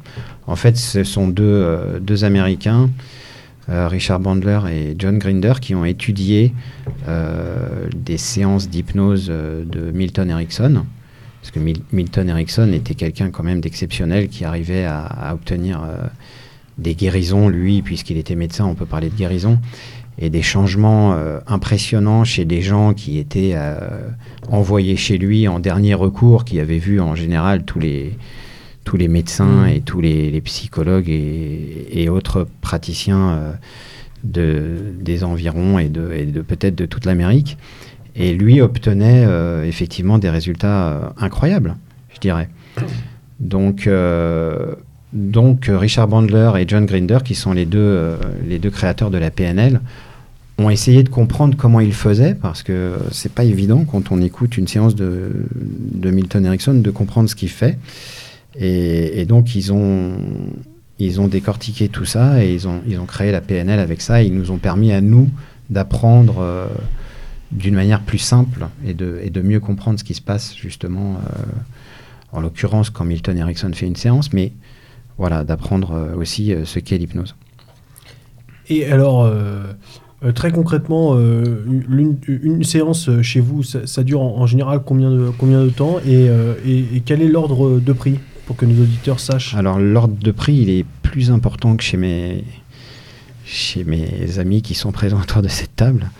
Euh, je crois qu'à Paris, à l'heure actuelle, on est plutôt dans, dans, une idée de prix de 80, 100 euros la séance. Il y a même des gens qui, qui prennent beaucoup plus que ça. Euh, en province, je ne sais pas exactement. Euh, voilà, moi je pense que 70, 80 euros, c'est correct. Une première séance d'hypnose chez un praticien, ça va certainement durer plus d'une heure, parce qu'il faut justement savoir pourquoi la personne vient, définir l'objectif de la séance, l'objectif général, si c'est pas le même, euh, et, vérifier tout un tas de choses. Vérifier qu'on peut vraiment intervenir là-dessus, que ça n'aura pas de conséquences négatives pour la vie de la personne, pour, pour lui-même déjà, et puis pour son entourage, euh, pour euh, sa famille éventuellement, au niveau professionnel aussi. Voilà, donc on fait plein de vérifications comme ça. C'est très très important. Donc effectivement, on va passer du temps sur la première séance. Et puis après, euh, oui, une séance, c'est environ une heure, je pense. On peut pas. D'accord. Voilà. Et alors, on dit que l'hypnose, euh, c'est une pratique orientée vers la solution, c'est-à-dire que, euh, contrairement aux psychanalystes, nous n'allons pas passer des années à nous occuper d'une personne, à accompagner une personne. On essaye vraiment d'aller vers la solution. Et donc, par principe, l'hypnose un accompagnement par l'hypnose ne dure pas euh, des mois et des mois. C'est, ça va être relativement limité dans le temps. Voilà. D'accord. Et euh, une personne qui ne vient pas vous voir avec une raison précise. Oui. Est-ce qu'elle a, qu'elle, est-ce qu'elle a un intérêt à venir vous voir? Comme par exemple le, naturopathe ou l'éthiopathe qui, lui, simplement pour euh, remettre des choses en ordre ou par prévention, a toujours intérêt, même s'il est pas malade ou s'il n'a pas de raison précise, à venir vous voir. Pour l'hypnothérapeute, euh, qu'en est-il? Bah, Une personne vient toujours vous voir pour une raison. Si elle a fait le déplacement, si elle a pris rendez-vous, c'est qu'elle a quelque chose euh, derrière la tête, une idée derrière la tête. Donc, euh, non, les, gens viennent nous voir pour une raison précise ou pas. Et ensuite, dans le questionnement, on peut parfois partir sur une idée complètement différente. S'apercevoir que la personne était venue pour quelque chose et en fait, c'est pas là-dessus qu'il faut. C'est déjà pas par là, des fois, qu'il faut commencer. D'accord. D'accord. Voilà. Alors, nous, nous sommes maintenant à une heure d'émission, déjà. Euh, donc, à la moitié de notre, de notre émission, euh, au plus, tout au plus. Euh, j'aimerais que. On, se laissera un petit peu de temps à la fin de l'émission pour que vous nous expliquiez brièvement, rapidement, votre cheminement. estudiantine, hein, enfin, savoir comment on peut, quelles, sont les, quelles sont les études à, à suivre pour euh, pratiquer vos disciplines. Mais dans un, dans un premier temps, avant cela, j'aimerais qu'on mette un petit peu, maintenant qu'on a bien présenté euh, chacune de vos disciplines, qu'on mette un petit peu en pratique euh, vos disciplines et pratiquement qu'on sache comment et pourquoi, dans quelle situation vos, disciplines peuvent être complémentaires de la médecine moderne. Et je vais prendre un exemple très simple qui, dans le monde d'aujourd'hui, euh, peut n'épargner personne, quoique, vous allez me dire si je me tords, et en, tout cas, euh, je pense que chacun, chaque auditeur et euh, chacun autour de cette table a été plus ou moins près, de plus ou moins près touché par, par ce mal qui est, le cancer. J'aimerais qu'on revienne là-dessus très précisément, en quoi chacune de vos disciplines, dans le cadre d'une d'une thérapie, d'une chimiothérapie ou autre, euh, contre le cancer, euh, si, enfin, euh, en quoi cela pourrait venir en, complémentarité ou pas d'ailleurs Est-ce que ça peut venir en substitution ou forcément en, complémentarité? Pour l'éthiopathie par exemple, Paul Alors pour l'éthiopathie, moi je dirais que. Alors je, sais, excuse-moi, je t'interromps. Je sais qu'il y a plusieurs formes de cancer, il y a plusieurs stades de cancer. On va pas s'amuser à tous les énumérer. Le temps, le temps, le temps, le temps coule. Mais euh, bon, euh, pour, euh, pour, en général, le cancer, je pense qu'on peut tous s'accorder à dire ici que ça s'accompagne d'une chimiothérapie. Donc, pour un patient qui est sous traitement de chimiothérapie, en quoi est-il bon de venir vous voir, vous, éthiopathe? Je pense que la principale indication pour, pour cela, c'est vraiment les troubles digestifs qui sont liés à la chimiothérapie. Et là, on a un grand rôle à jouer parce qu'on améliore nettement le confort digestif des patients qui ont très souvent des nausées, des vomissements et tout un tas de problèmes digestifs. Donc là, l'intervention est très utile parce que voilà, il y, a un confort au quotidien qui est plus grand. Euh, les patients vivent mieux finalement leur chimiothérapie. Donc c'est un bien pour eux. En revanche, pour le reste, je pense que bah, nous devons être très prudents. Par exemple, quand il y a une chimiothérapie, les os sont fragiles. Euh, il faut faire attention aux manipulations. Donc, non, vraiment, la principale indication, selon moi, c'est vraiment les troubles digestifs et l'accompagnement pour ce cas-là.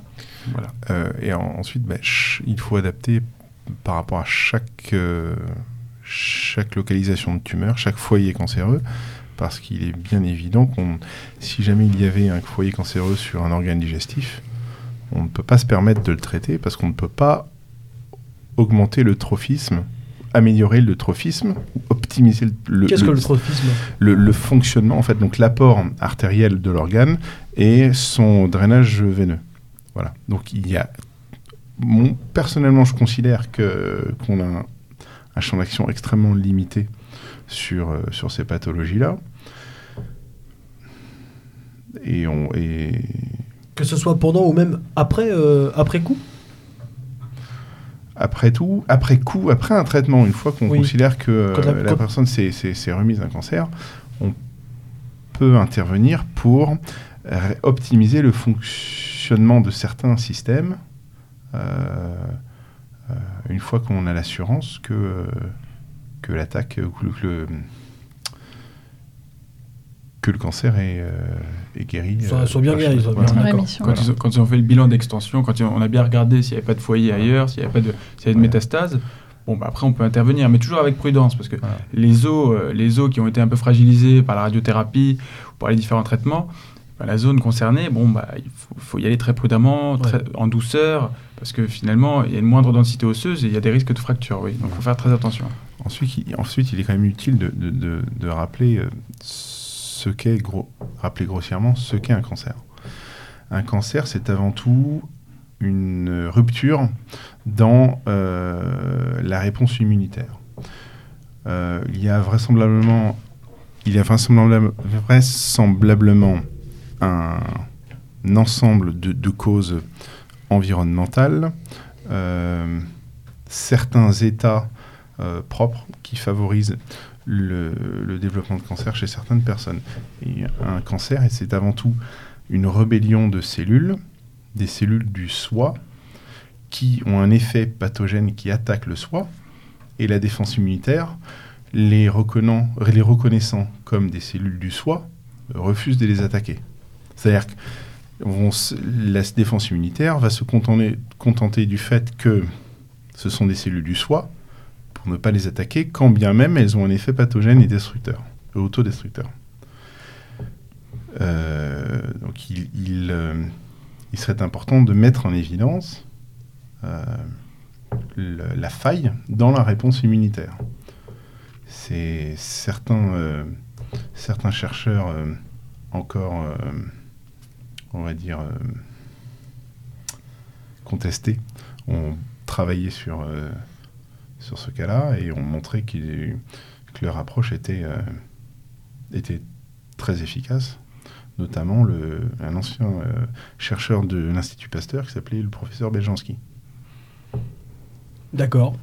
Pour la, pour la naturopathie euh, alors, je pense que la naturopathie peut bien soutenir sur l'alimentation, notamment, parce que justement, il y a des problèmes digestifs. Donc, par l'alimentation, la gestion du stress, parce que c'est une période euh, très, très stressante pour, euh, pour la personne et euh, pour la famille. Donc on hmm. peut donner des plantes, des fleurs de bac, je ne sais pas si vous connaissez, mais c'est des, des, élixirs floraux. Des, essences, des essences de, fleurs. de plantes, ouais, de fleurs. Qu'on retrouve sous forme de, de, dilution. De, de pipette diluée, effectivement. Oui, Exactement. Euh, et, le jeûne, euh, comme on l'a abordé tout à l'heure, le jeûne qui, euh, qui, qui, va vraiment éliminer plein beaucoup de choses néfastes pour, pour la personne et surtout le sucre. Il faut vraiment éliminer tout le sucre de, de, de l'alimentation quand on a un cancer parce que le, sucre alimente les mauvaises cellules. Alors ça, peut paraître paradoxal, on, on, dit que le cancer c'est un problème immunitaire, mhm. et là vous dites que le jeûne, qui pourtant l'alimentation est un apport, mais ça dépend de l'alimentation. Et comme ah, c'est pas pareil, donc c'est pas un jeûne. C'est euh, en fait il faudrait faire des jeûnes pour euh, pour vraiment en fait le, que le corps euh, réponde encore plus violemment en fait que le en fait le, corps, est très bien donc enfin est bien naturellement mais que le corps réponde et une, une réponse immunitaire de fait plus, plus violente contre, L'idée, c'est de, de, mettre un coup de pied au cul aux anticorps. Exactement. Et, euh, et, à la tumeur. Et, a, du coup, la... Oui, pardon. Oui. Et donc, euh, de, de, réduire la tumeur. Euh, mais bon, ça, c'est c'est la partie médecine. Mais, mais en tout cas, soutenir par l'alimentation, c'est primordial, je pense, pour, lors d'une chimio. et, la, et la psyché aussi, pour, pour tout ce qui est gestion du stress, évidemment. C'est hyper important, la respiration, la sophro, etc. Ce que, ce que vous avez dit, d'ailleurs, c'est très très important. Petite parenthèse, euh, effectivement l'entourage, la famille euh, Du, du, malade et euh, le soutien que, que, peut apporter la famille au malade est extrêmement important. Il faut vraiment être auprès de, de, des personnes atteintes d'un cancer et quand on est avec elles, ne pas se lamenter sur son sort et ne parler que de cela. Paul, oui, alors, la parole. À propos du cancer, alors oui, c'est une, une, maladie qui est donc plurifactorielle et donc il faut voir tous les facteurs. C'est-à-dire que quand il y a une baisse de l'immunité, il va y avoir les cellules, les cellules qui dégénèrent, donc qui deviennent potentiellement cancéreuses, elles vont pas être phagocytées par le système immunitaire. Donc finalement, tout ce qui remonte l'immunité va être utile contre le cancer. Donc quand on a par exemple un deuil, il va y avoir une sécrétion de cortisol qui va faire une immunodépression. Et donc, on va avoir une baisse d'immunité, donc potentiellement des foyers cancéreux, enfin tout petits, parce que ça prend du temps, c'est une pathologie qui prend vraiment du temps à évoluer et à s'installer. Donc on va, on va avoir déjà le début de ces, développements anarchiques. Après, il faut voir aussi le côté nutritionnel. Ça, c'est vrai, parce qu'il faut faire très attention à ce qu'on appelle l'inflammation de bas grade. C'est-à-dire une inflammation qui est chronique, mais qui fait le lit de toutes ces pathologies. Donc, c'est là où la, nutrition est très, très intéressante, parce qu'il faut surveiller qu'il y ait une bonne flore, pour pas qu'il y ait de métabolites euh, issus des déchets euh, alimentaires et microbiens qui pénètrent la paroi et qui, surstimulent le système immunitaire et qui, par là, créent une inflammation et aussi surveiller qu'il y ait les bons apports, et qu'il y ait les bons apports micronutritionnels, et les bons apports aussi entre la balance oméga 3 oméga 6, parce que ça, c'est ce qui, euh, bon, qui va participer à, avoir un niveau inflammatoire qui est juste bon, parce que l'inflammation a aussi un rôle, mais il faut qu'elle soit euh, contrôlée. Donc il faut voilà, vraiment faire attention euh, à tout ça. Donc c'est vraiment une pathologie qui est plurifactorielle, et c'est pour ça que l'approche doit être pluridisciplinaire.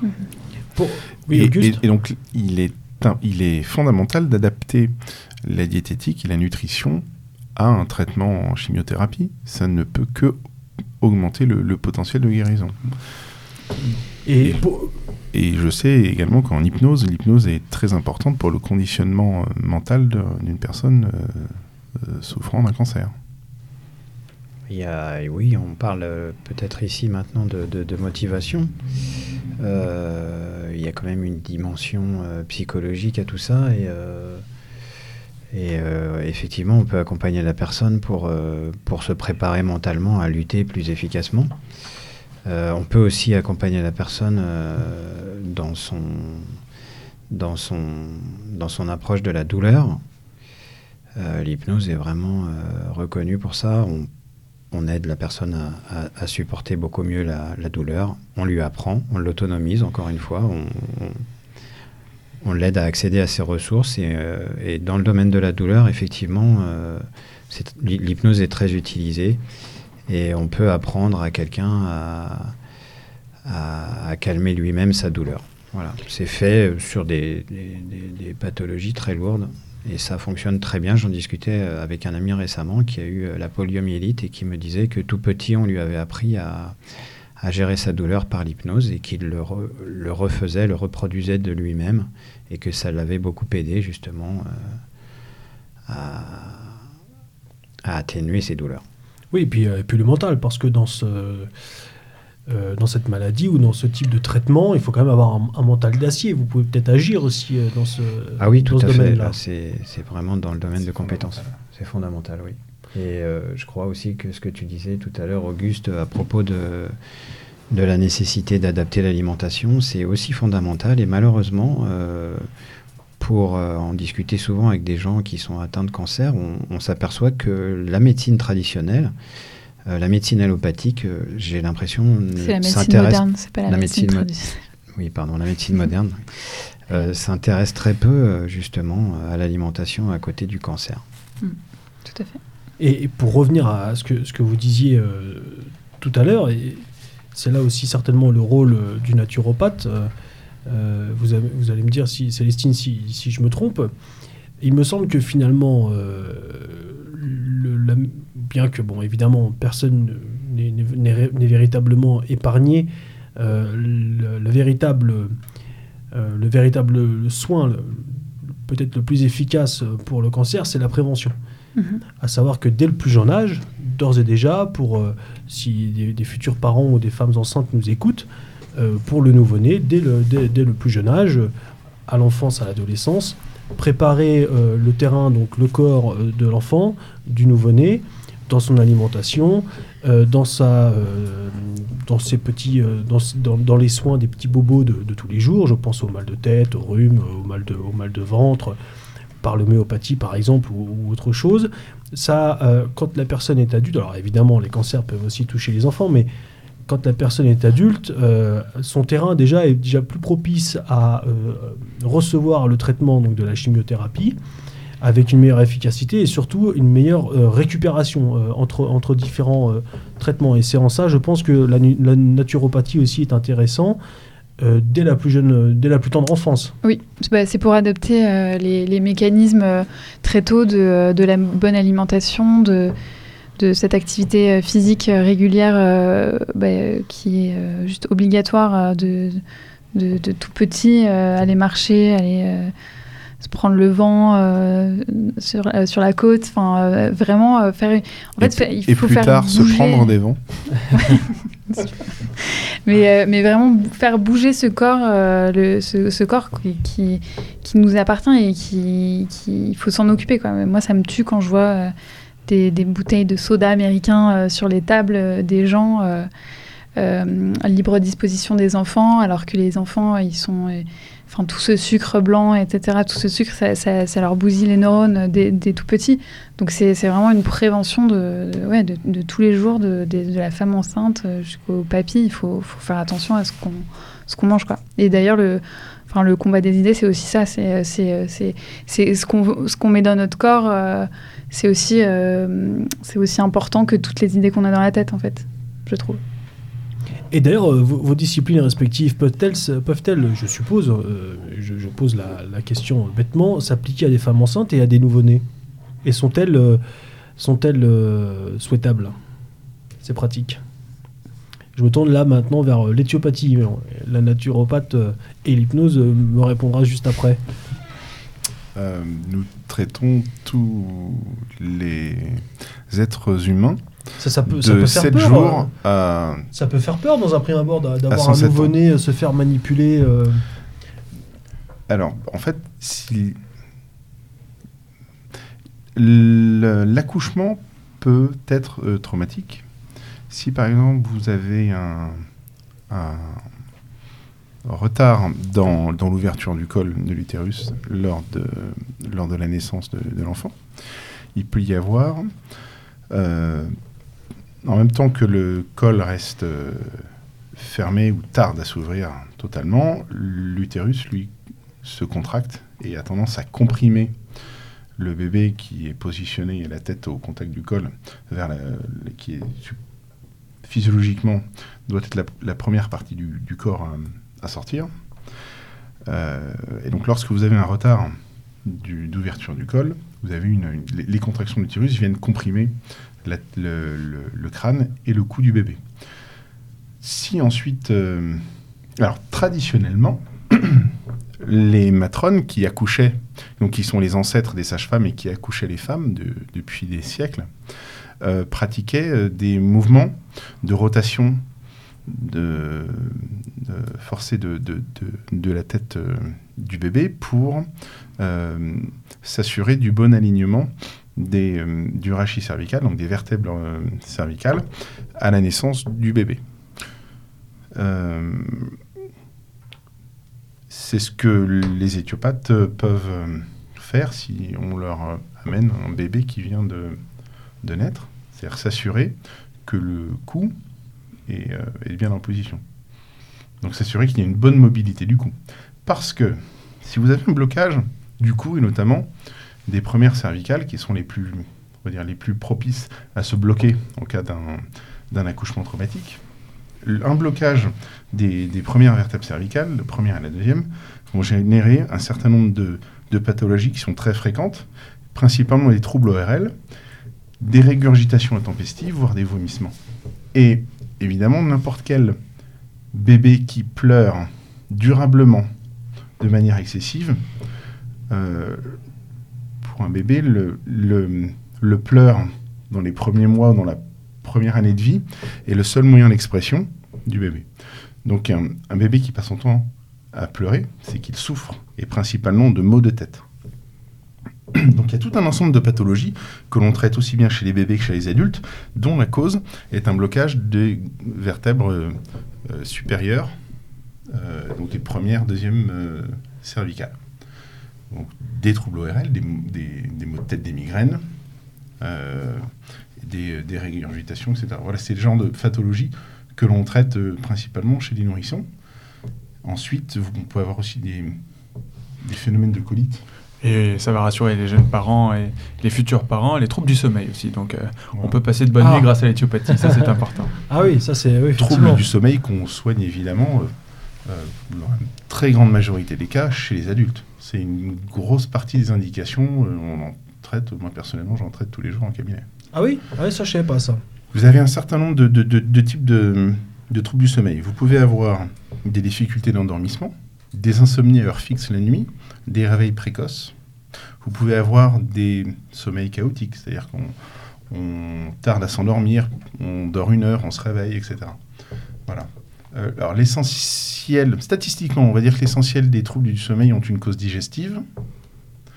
Euh, parfois, il y a une cause euh, cardiaque extrinsèque, ou le blocage d'une ou deux vertèbres en particulier peuvent générer une relative tachycardie et s'opposer à l'endormissement ou favoriser un réveil. parfois, il y a les ronflements du conjoint aussi. Ensuite, vous avez également les apnées du sommeil. Les apnées du sommeil peuvent avoir une cause digestive, notamment dans les reflux gastriques, qui sont des reflux acides, et qui viennent irriter la muqueuse pharyngienne, donc la muqueuse de, la bouche des voies respiratoires supérieures, euh, engorger le, les végétations, en fait, le, toute la jonction entre le pharynx nasal et le pharynx buccal.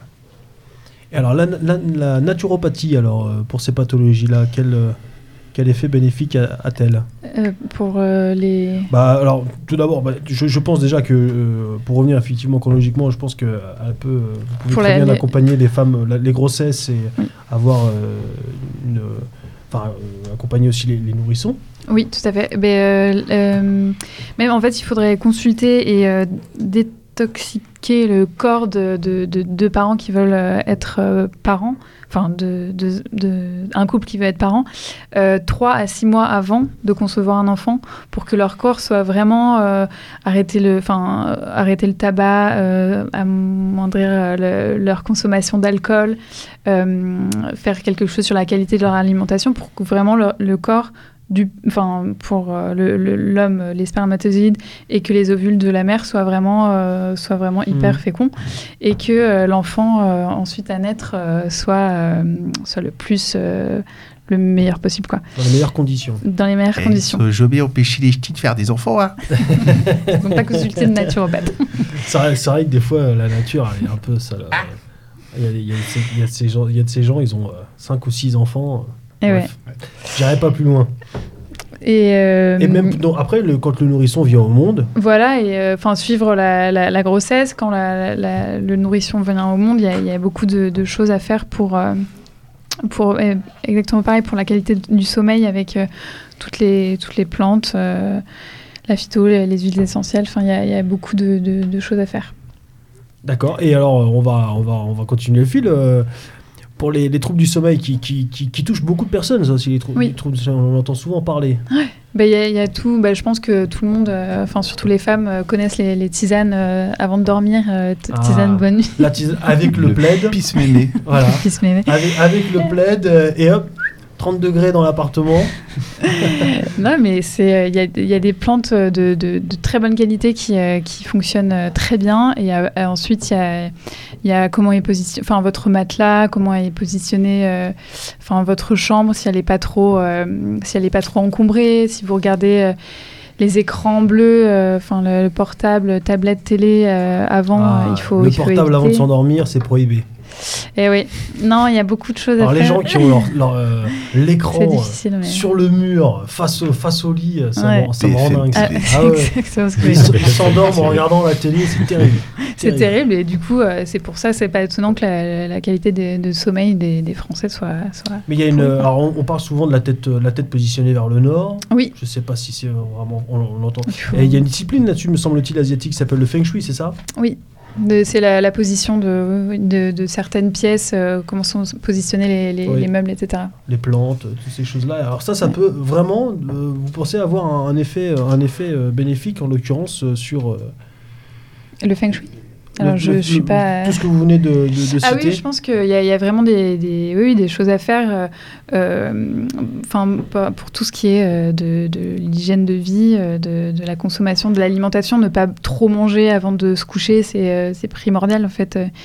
Euh, il faut manger bien le matin que le voilà, soir. exactement. C'est euh, petit déjeuner de roi, déjeuner de prince et, oui. euh, et dîner de mendiant, je oui, crois. Oui, j'avais entendu ça, oui, c'est vrai.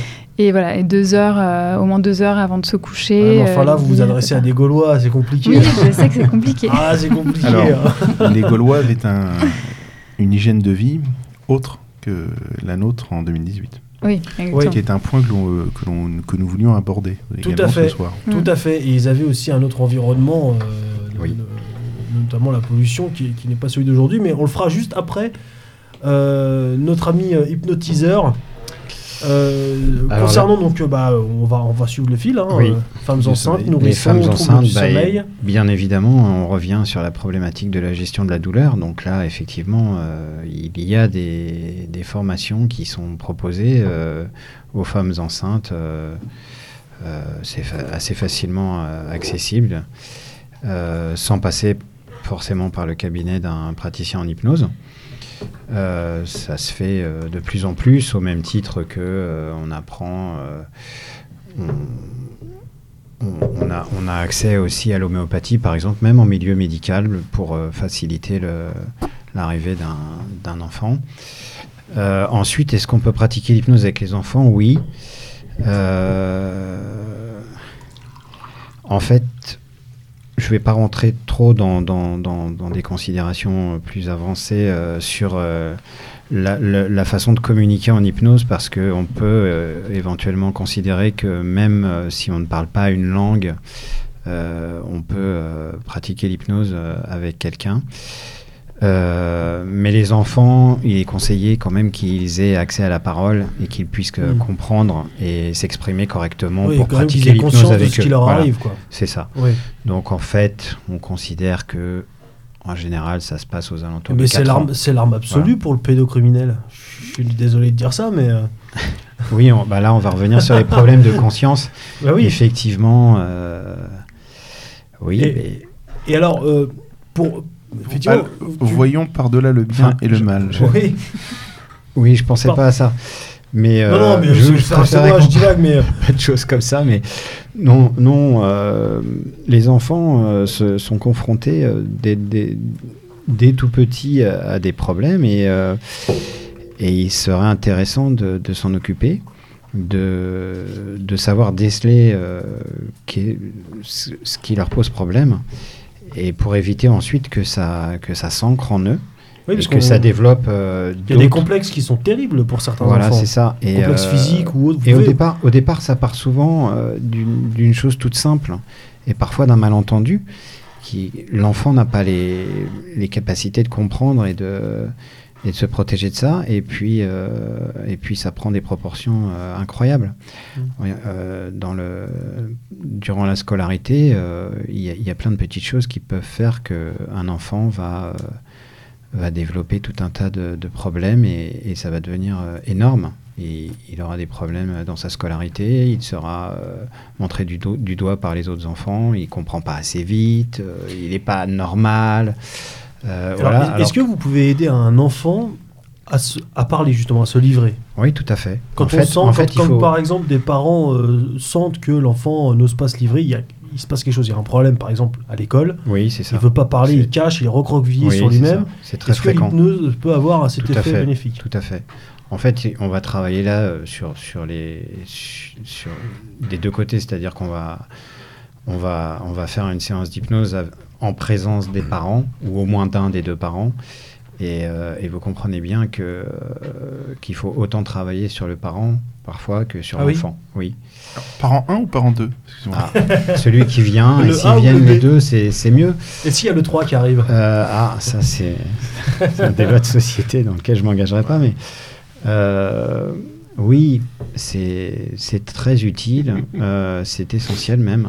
Et, euh, et on peut vraiment euh, changer les choses et surtout empêcher que les choses prennent des proportions, encore une fois, euh, incroyables, mmh.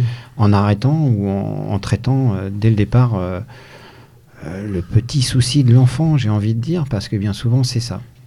Ensuite, tout à l'heure, Auguste a parlé aussi de, de, et Célestine aussi, de, des problématiques lors de l'accouchement. Les accouchements sont maintenant, et on peut le déplorer, complètement médicalisés. Et, ça, ça déclenche et ça engendre tout un tas de, de pathologies derrière pour les enfants. En particulier, je pense aux problèmes euh, qu'on qu nomme DYS, tout ce qui est euh, dyslexie, dyspraxie, dysorthographie, dyscalculie et j'en passe. Euh, voilà, y a, y a, il faut vraiment s'intéresser justement et remonter en arrière, euh, savoir comment est né l'enfant, qu'est-ce qui s'est passé le jour de l'accouchement. Les conditions de l'accouchement. Voilà, c'est ça. Ça va même jusqu'à la position même de l'accouchement. Ça, ça va même euh, jusqu'à la période de la grossesse euh, au sein de, du foyer. Et puis, j'ai été aussi impressionné par ta remarque tout à l'heure, Célestine, sur ce questionnement qu'on peut avoir quand on décide de faire un enfant. Euh, je pense que là, on parle de choses, de, de, de, gens intelligents, de savoir, de savoir se questionner et se dire, ben voilà, j'aimerais bien avoir un enfant. Est-ce qu'il peut être intéressant et utile de, de se préparer avant même euh, la procréation, quoi? Mmh. Et c'est moi personnellement, c'est une démarche que j'ai faite. J'avais posé la question à mon médecin, euh, en l'occurrence, c'est un homéopathe, et euh, qui m'avait répondu tout à fait logiquement que effectivement avoir une bonne hygiène de vie avant d'envisager de, de, faire un enfant, c'était quelque chose d'essentiel. Mmh. Et je crois que malheureusement, peu de gens se posent cette question. C'est vrai. Il y a peut-être aussi certaines personnes à qui on devrait recommander de ne pas faire un enfant. Là, ça n'engage que toi. quick, quick.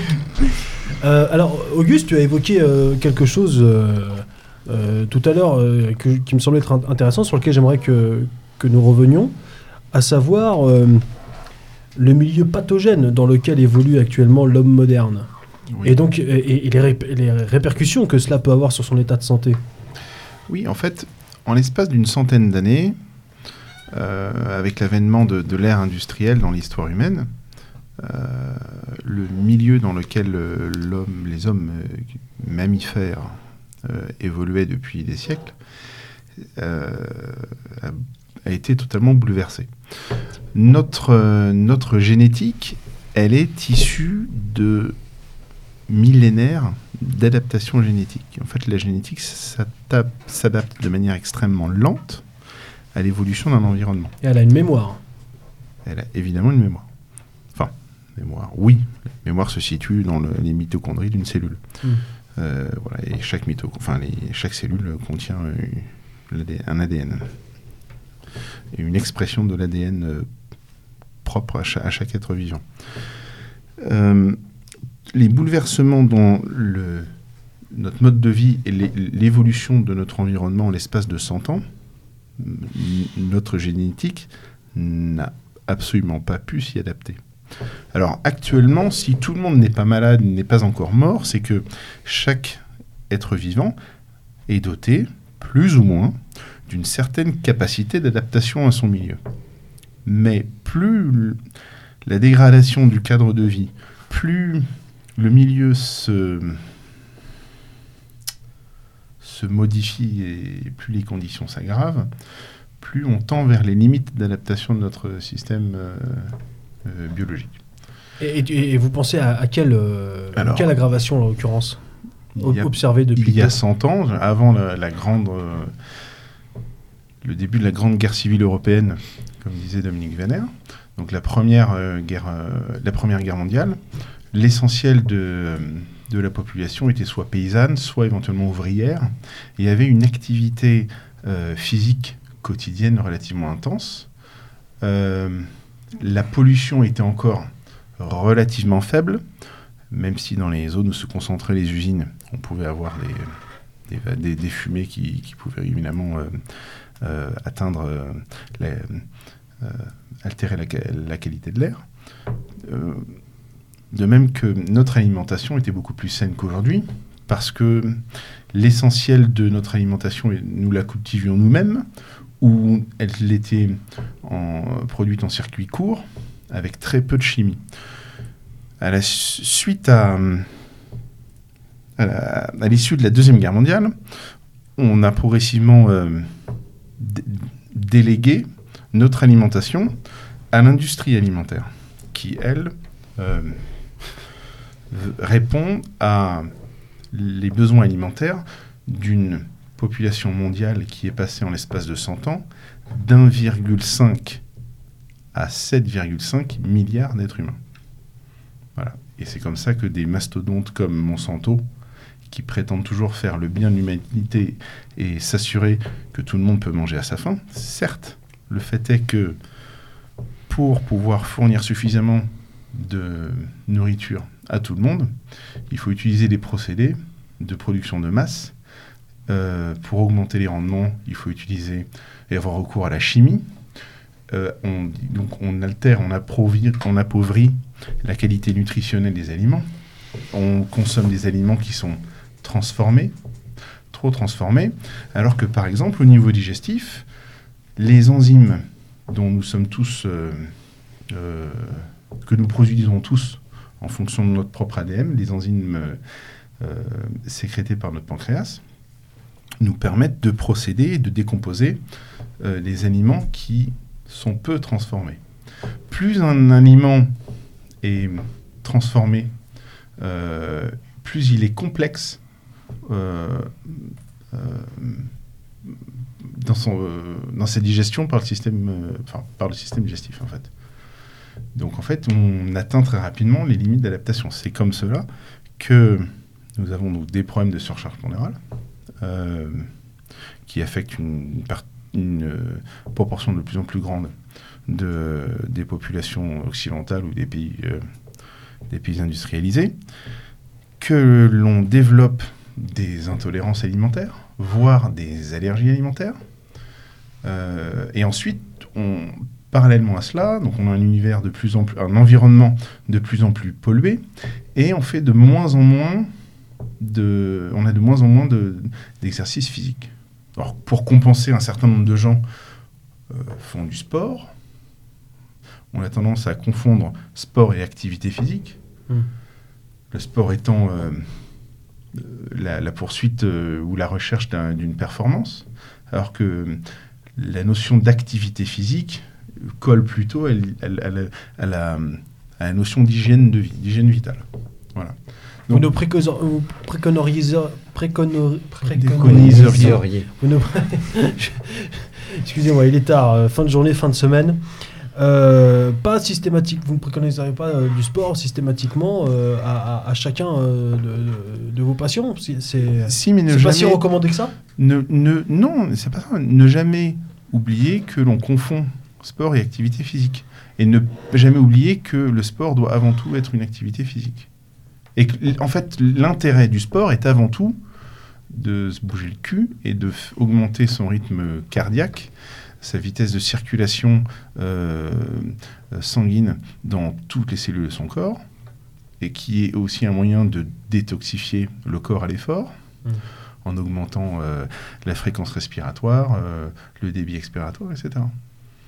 Et, et, brûler l'excédent d'énergie géré par l'alimentation.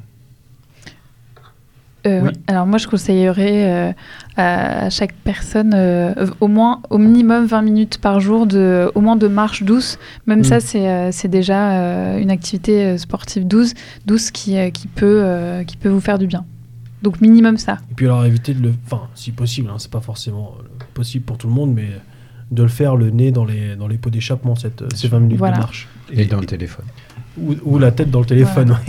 Et évidemment, là où, là encore, là où notre monde est devenu pathogène, c'est que nous avons tous des contraintes sociales ou professionnelles qui font que l'on n'a que trop peu de temps pour mm. euh, faire un effort, qu'on doit se dépêcher. Parfois, beaucoup de gens en province, euh, on le sait actuellement avec la crise des Gilets jaunes, doivent prendre leur véhicule pour aller travailler. Euh, mais il, faut le, il, faut le, prendre ce temps. On a plus le temps de s'occuper de soi. Bien sûr. Mais c'est, théoriquement, c'est mm. très facile à dire. Mais vous, vous, avez énormément de gens qui mm. ont énormément de mal. Quand vous avez euh, des enfants, si en plus vous êtes une femme, une mère euh, qui a des enfants et qui en plus travaille, il est très difficile de trouver du temps, de se dégager du temps. Mm. Mais à trop tirer après. Il faut définir des priorités. Ouais. Absolument. Et c'est pour ça qu'il faut se dégager du temps. Qu'un hypnotiseur, notamment, peut sûrement être utile. Quand une personne qui prend conscience de, euh, de son état de santé et qu'elle a besoin de euh, perdre du poids ou de faire plus de sport de sorte qu'avec une santé, euh, un hypnotiseur va l'accompagner, va lui permettre de, à la personne de trouver elle-même la réponse à ce, mhm. en se faisant, d'une certaine manière, en se faisant conditionner, de manière à, à se redonner le meilleur d'elle-même. Trouver déjà la motivation. Trouver la motivation. Et puis, oui, Paul? Bah, Moi, je voulais juste ajouter quelque chose, euh, un, chiffre pour, pour rendre les choses plus parlantes à propos de l'alimentation et l'alimentation biologique par rapport à l'alimentation polluée d'aujourd'hui. Il y a une grande étude qui vient de paraître il y a quelques mois qui montre que tout, tout cancer confondu, on a 25% moins de cancer avec une alimentation biologique par rapport à une alimentation polluée. Donc c'est déjà montré combien la pollution euh, impacte le corps et, détermine des cancers. Oui, puis il y a tous les problèmes respiratoires aussi euh, qui, qui, pullulent en ce moment. Hein. Et oui, et d'ailleurs, euh, nous, on a eu des cours de dissection à la faculté. Et C'est chouette, les Parisiens, au bout de 15 ans à Paris, ils ont les poumons noirs. Et on reconnaît un Parisien ou quelqu'un qui vit en grande ville, très pollué, à ses poumons en dissection. Quand il, bon, il peut être fumeur aussi. Bon. Bien sûr, il aura les poumons noirs à cause du goudron, mais un, citadin se reconnaît parce qu'il a les poumons excessivement noirs et vraiment, c'est affreux. Quoi. On, les poumons sont complètement transformés, ils perdent leur couleur et ils sont très très pollués. Oui, c'est ça, c'est que l'activité, éventuellement le sport, euh, c'est bien, mais euh, dans, dans le bon air. Ça, ça, rejoint aussi ce que, ce, que, ce que disait Auguste tout à l'heure, c'est que euh, nos anciens, bien souvent agriculteurs, étaient actifs, mais en plus dans le bon air. Et ça, ça, change beaucoup de choses. Évidemment, étaient enracinés, loin des villes. Donc les villes sont une surconcentration euh, de, population humaine sur un territoire extrêmement réduit, avec euh, ben, entouré de béton, euh, avec très peu d'espace vert, des, en fait des, espaces qui sont totalement saturés et qui doivent finir par rendre les gens fous. Oui, ouais, sur, plein sur plusieurs points de vue, effectivement. alors, toutes ces disciplines-là, comment on, comment on y accède? Quel, quel, est le, le, le, processus euh, universitaire ou euh, étudiant pour, euh, pour y accéder? Alors moi si, j'ai si, si, on a des auditeurs que cela intéresse de de rejoindre, de rejoindre. les thérapeutes. alors moi j'ai fait un an d'études dans une école privée et, et, du coup c'est une école qui sanctionne de 1400 heures de cours avec euh, plusieurs heures de stage dans. Je l'ai fait chez un maraîcher du Sud-Ouest et un apiculteur pour euh, vraiment être euh, dans les, les, produits sains. Et, et, voilà. Après un an de, ça, paraît court, mais en fait on est on est vraiment. après on a des formations. C'est du travail beaucoup du travail personnel tout au long de sa vie en fait. D'accord. Et je conseille de prendre une école de naturopathie qui est sous l'égide de la FENA, de la FENA, F-E-N-A. Est-ce que tu peux un peu détailler les, différents modules de cours qui sont enseignés? Alors, euh, en cours, on aborde donc y a un large pan de, l'alimentation euh, en psychologie, parce que la psychologie influe euh, grandement la santé. on a donc de la phytothérapie pour apprendre les plantes qu'on peut trouver en France et en Europe. On a l'aromatologie, donc tout ce qui est huile essentielle. On a du massage, parce qu'on fait euh, le contact peau à peau est, aussi, euh, est aussi un bon outil. Euh, qu'est-ce qu'on aborde? L'iridologie, alors ça c'est l'étude de l'iris.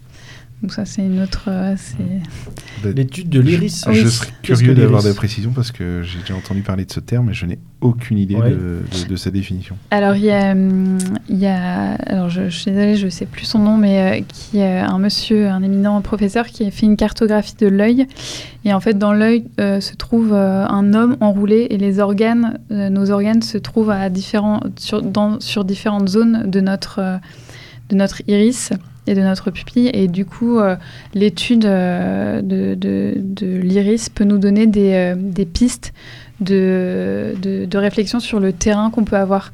Donc, c'est des, des, par exemple, si on a des vacuoles qui sont des petits trous dans, l'iris, ça peut nous donner un indice sur, sur l'état organique du, foie, par exemple, ou sur, euh, sur le, le, poumon, etc.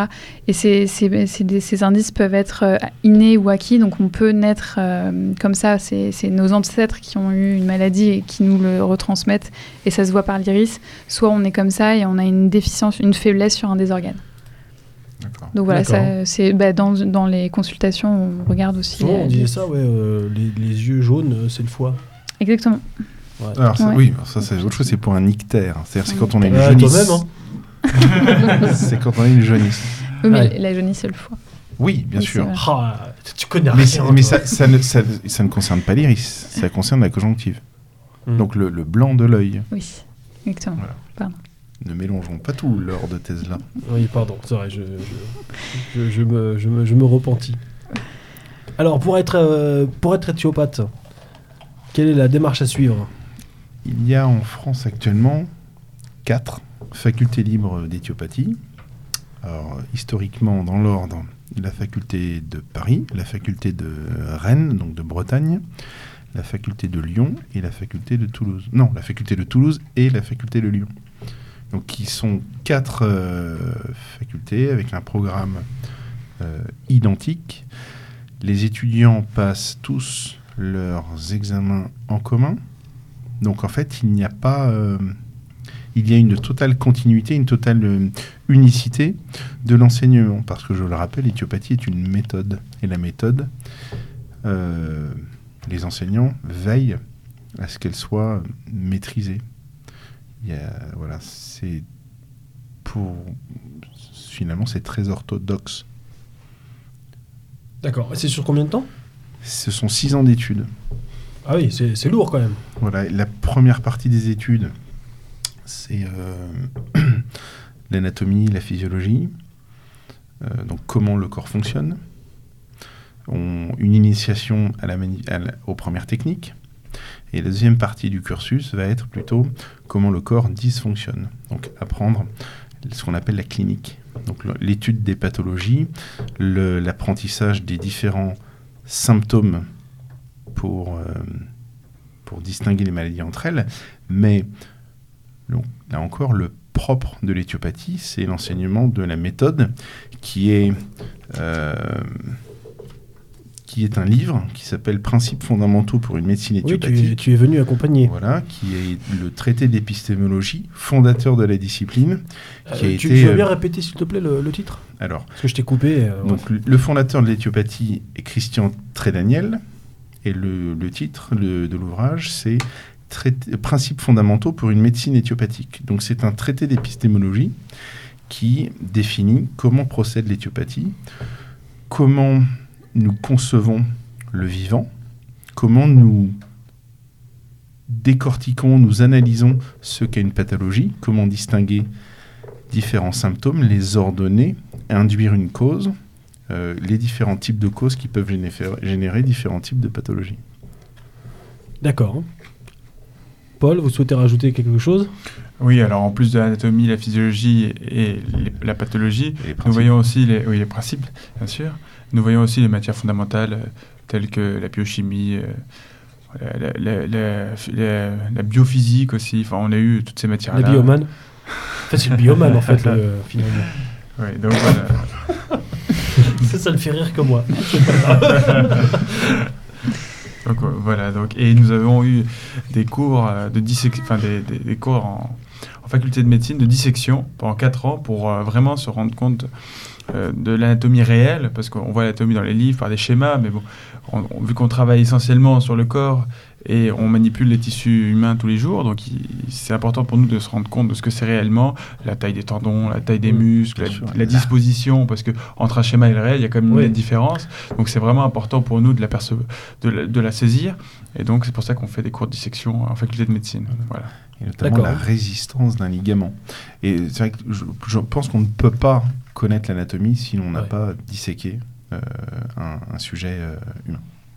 Euh, juste pour rebondir à ce propos, euh, souvent quand on manipule euh, un, patient, les patients qui ne sont pas habitués ont toujours la crainte de se faire manipuler le cou et demandent est-ce que vous allez nous faire craquer? Hmm.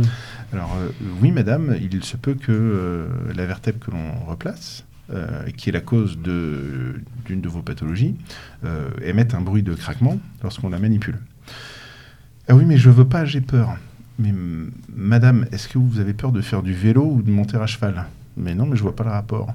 Écoutez, si vous pensez que par une manipulation, on peut blesser quelqu'un, ça veut dire que notre corps est d'une fragilité telle qu'une chute à vélo ou qu'une chute à cheval est intrinsèquement mortelle. Évidemment, lorsque l'on a disséqué un corps qu'on connaît bien l'anatomie, un corps est extrêmement résistant. Euh, si on était aussi fragile que ça, nous ne serions pas 7,5 milliards d'hommes sur Terre. Voilà. Après, nous sommes formés à euh, adapter notre geste à l'état propre euh, du patient, à, sa, à son éventuelle fragilité. Il y a évidemment des contre-indications à cela. Une personne qui présente des risques d'ostéoporose et de fragilité osseuse, il est hors de question que l'on que l'on manipule du moins sans considération. Oui, c'est toujours en, prenant compte euh, voilà, de, l'état physique euh, du patient. Bien sûr. Alors, chez, notre ami euh, praticien de l'hypnose, comment c'est plutôt une vocation? Je ne sais pas s'il existe des études ah spécialisées là-dessus. Il faut étudier, il faut se former. D'accord. ça n'a pas grand-chose à voir avec une vocation. Euh, alors c'est un peu euh, délicat parce que l'hypnose n'est pas une pratique réglementée, une profession réglementée, donc on trouve euh, énormément d'écoles d'hypnose qui surfent sur la, sur la vague de la popularité de l'hypnose actuelle. Et donc il y a un peu de tout, il y a des gens sérieux, des gens pas du tout sérieux. Ce que je pourrais conseiller aux gens qui veulent se former en hypnose, c'est de s'adresser aux écoles plutôt réputées et de faire bien attention de choisir euh, des écoles qui leur proposent de pratiquer. Voilà, moi c'est là-dessus que je voudrais mettre l'accent. Il y a énormément de formations en ligne où vous ne pratiquez jamais l'hypnose. Il y a énormément aussi d'écoles qui vous proposent des formations en présentiel et vous ne pratiquerez euh, pas l'hypnose non plus. Moi, j'avais choisi une école que je ne citerai pas, mais qui, qui est justement euh, très axée sur la pratique. Ensuite, pour un, quelqu'un qui serait intéressé pour aller voir un, hypnotiseur, comment faire le tri, euh, bah c'est tout le problème. Je crois que le mieux, c'est de téléphoner. Ça vaut aussi pour la, personne qui cherche à se former. Le mieux, c'est d'aller rencontrer les gens, de leur parler, de les écouter, et puis de, de, suivre un petit peu son intuition, et puis de s'apercevoir si ce sont des gens sérieux ou pas. C'est assez facile se rendre compte un peu du sérieux des gens. Si vous avez des doutes, vous pouvez aller sur, euh, sur euh, Internet, sur euh, les sites qui proposent de, visualiser des vidéos et vous verrez qu'il y a des gens qui pratiquent, qui font des séances d'hypnose. on ne rentre pas dans des cas précis, mais qui proposent, dont les formateurs offrent vous permettre de visualiser ce qu'ils font réellement. Et ça vous donnera une idée et ça vous permettra de, vous rassurer là-dessus si vous aviez des, doutes. ensuite, le il y a un diplôme quand même qui est reconnu et qui est dispensé par l'État, qui est le diplôme universitaire d'hypnose. C'est le seul diplôme validant et reconnu. Euh, il est réservé aux professions euh, médicales et il est euh, assez, j'ai envie de dire, il y a une dimension comique qui tourne autour de ce diplôme, c'est qu'en en fait, vous ne recevrez que des, que des enseignements théoriques et justement, il n'y a pas de pratique. J'ai mmh. eu du mal à le croire moi-même. et je l'ai vérifié auprès de gens qui sont psychologues et qui, ont, qui ont fait un diplôme universitaire d'hypnose en France qui m'ont tous confirmé qu'effectivement, il n'y a pas de pratique. Donc, euh, bah, ce diplôme-là, les gens qui sont sérieux et qui veulent se former à l'hypnose ne, ne s'y intéressent pas, ou alors pour valider effectivement leur formation autre. Et dire ça, c'est un peu dire, euh, je sais pas, c'est comme si vous faisiez une école de pilotage et que jamais, jamais vous ne vous mettiez, euh, vous ne vous installiez derrière un volant.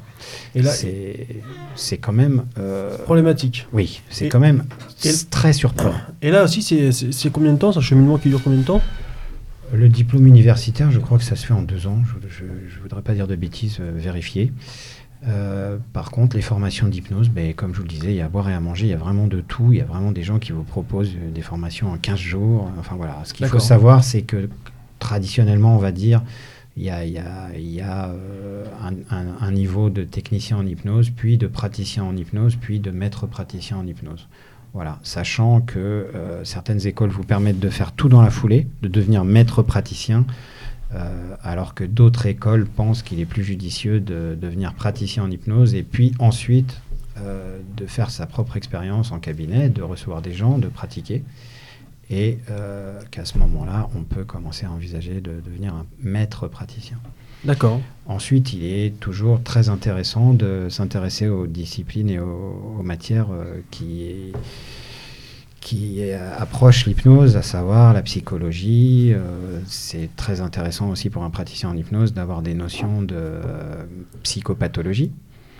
Euh, voilà c'est une quête euh, infinie de savoir et de. Oui, forcément, ça débouche euh, toutes vos disciplines. après, débouche sur, euh, sur plein d'autres branches. Ouais. Et puis énormément de lecture.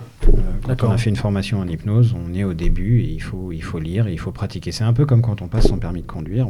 On, a des bases techniques, certes, mais il faut les mettre en pratique pour savoir ce qu'on qu'on fait exactement, pour comprendre et puis pour être efficace.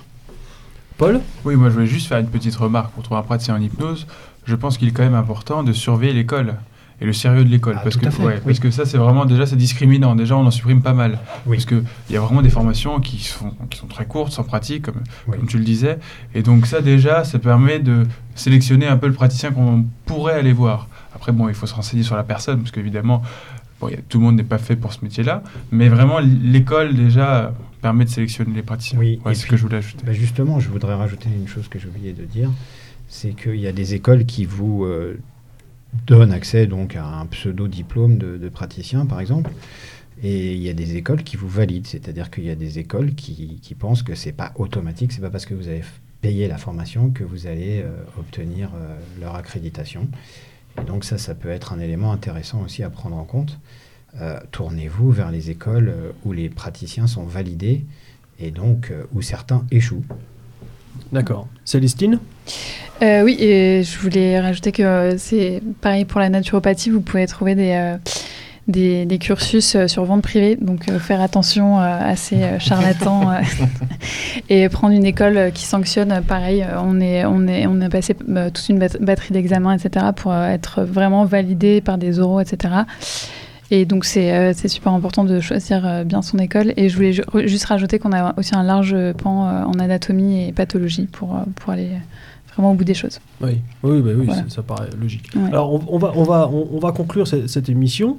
J'ai juste une dernière question. J'aimerais que vous, vous, répondiez très brièvement, parce qu'on arrive à nos deux heures, euh, nos deux heures d'émission déjà. Le temps passe vite. On a, on a bien compris que toutes vos disciplines étaient euh, aussi et avant tout euh, de la prévention. Hein, c'est un travail. Non, je me trompe? Pas, pas, pas, pour l'éthiopathie. pas pour les. Oui, elles, peuvent aussi s'inscrire dans, dans, la prévention, dans le sens où, où si donc on citait beaucoup, on a beaucoup cité l'hygiène de vie ou, ou le régime alimentaire. donc c'est un travail de, de, tous les jours, finalement, pour se prémunir d'éventuelles pathologies. Mais ce n'est pas le cas de l'éthiopathie. L'éthiopathie a besoin d'un onos pour induire une cause. D'accord.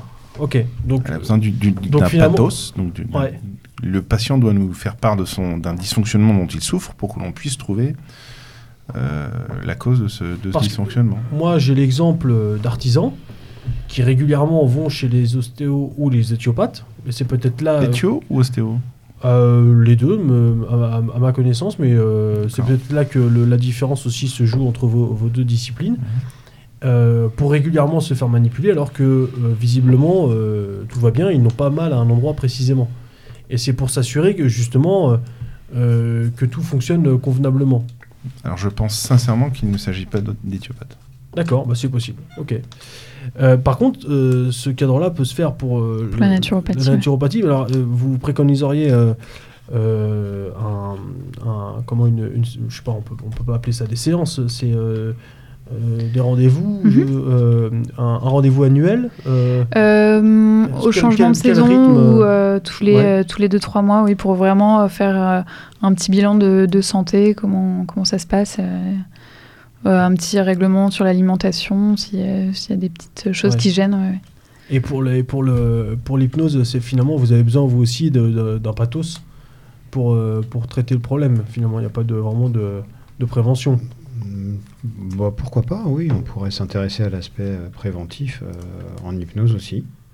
Malheureusement, les gens viennent nous voir bien souvent parce qu'ils ont un problème.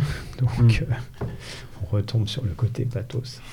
Effectivement, mais non, non, dans la, dans la mesure où l'hypnose permet d'accéder à ces ressources et d'optimiser tout ça, on peut très bien envisager une, une approche préventive.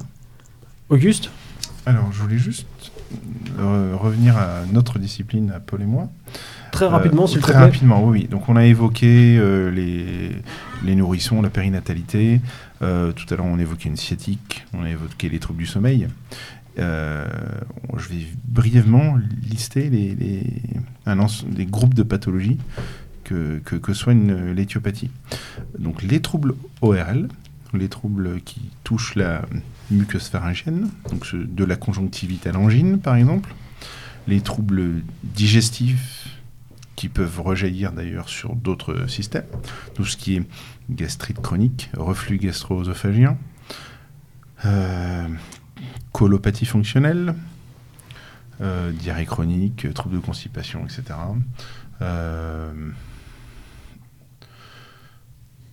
d'autres après tout ce qui est. Les euh, biliaires. Voilà, les biliaires. Et ensuite. Ah, moi, je les ai, hein, si tu veux. Hein. troubles respiratoires, troubles circulatoires, troubles gynécologiques, troubles de la grossesse, troubles urinaires, troubles généraux. Voilà, Ça, comme ça. Euh, Par exemple, en, en troubles circulatoires, il y a un grand nombre de. de, L'asthme, par exemple, a plusieurs, euh, plusieurs causes possibles. Alors, un asthme allergique, par exemple, va être relativement difficile à, traiter rapidement. Euh, ce que fait l'éthiopathie, c'est euh, optimiser le, fonctionnement du, système euh, respiratoire. Donc aussi bien l'état de, la muqueuse, de, la muqueuse bronchique, faire en sorte qu'elle ne sécrète pas de manière excessive. également s'assurer de la bonne mobilité de la cage thoracique et de tous les muscles qui, participent, tous les muscles respiratoires. Euh, vous avez des, causes d'asthme qui, quand elles ne sont pas allergiques, qui sont purement mécaniques. C'est-à-dire que une, euh, vertèbre euh, qui est à la racine du plexus bronchique, où sort l'innervation des bronches, il suffit qu'elle soit bloquée pour altérer le fonctionnement de, des bronches. Vous avez euh, de l'asthme qui peut être de, euh, généré par un reflux gastrique. Voilà. D'accord. Et ensuite, tout ce qui est bah, évidemment le plus, euh, le plus fréquent, ce sont les problèmes de dos, les lombalgies, un lombago caraminé, parfois en crise et très difficile à soigner du premier coup. voilà. Ensuite, c'est finalement, on soigne quasiment tous les systèmes. Et même les bouts de cheveux. Si t'as mal aux cheveux. Non, mais par exemple, récemment, j'ai traité une dermite séboroïque, c'est-à-dire qu'une personne qui a des, des, croûtes sur son cuir chevelu. C'est dégueulasse.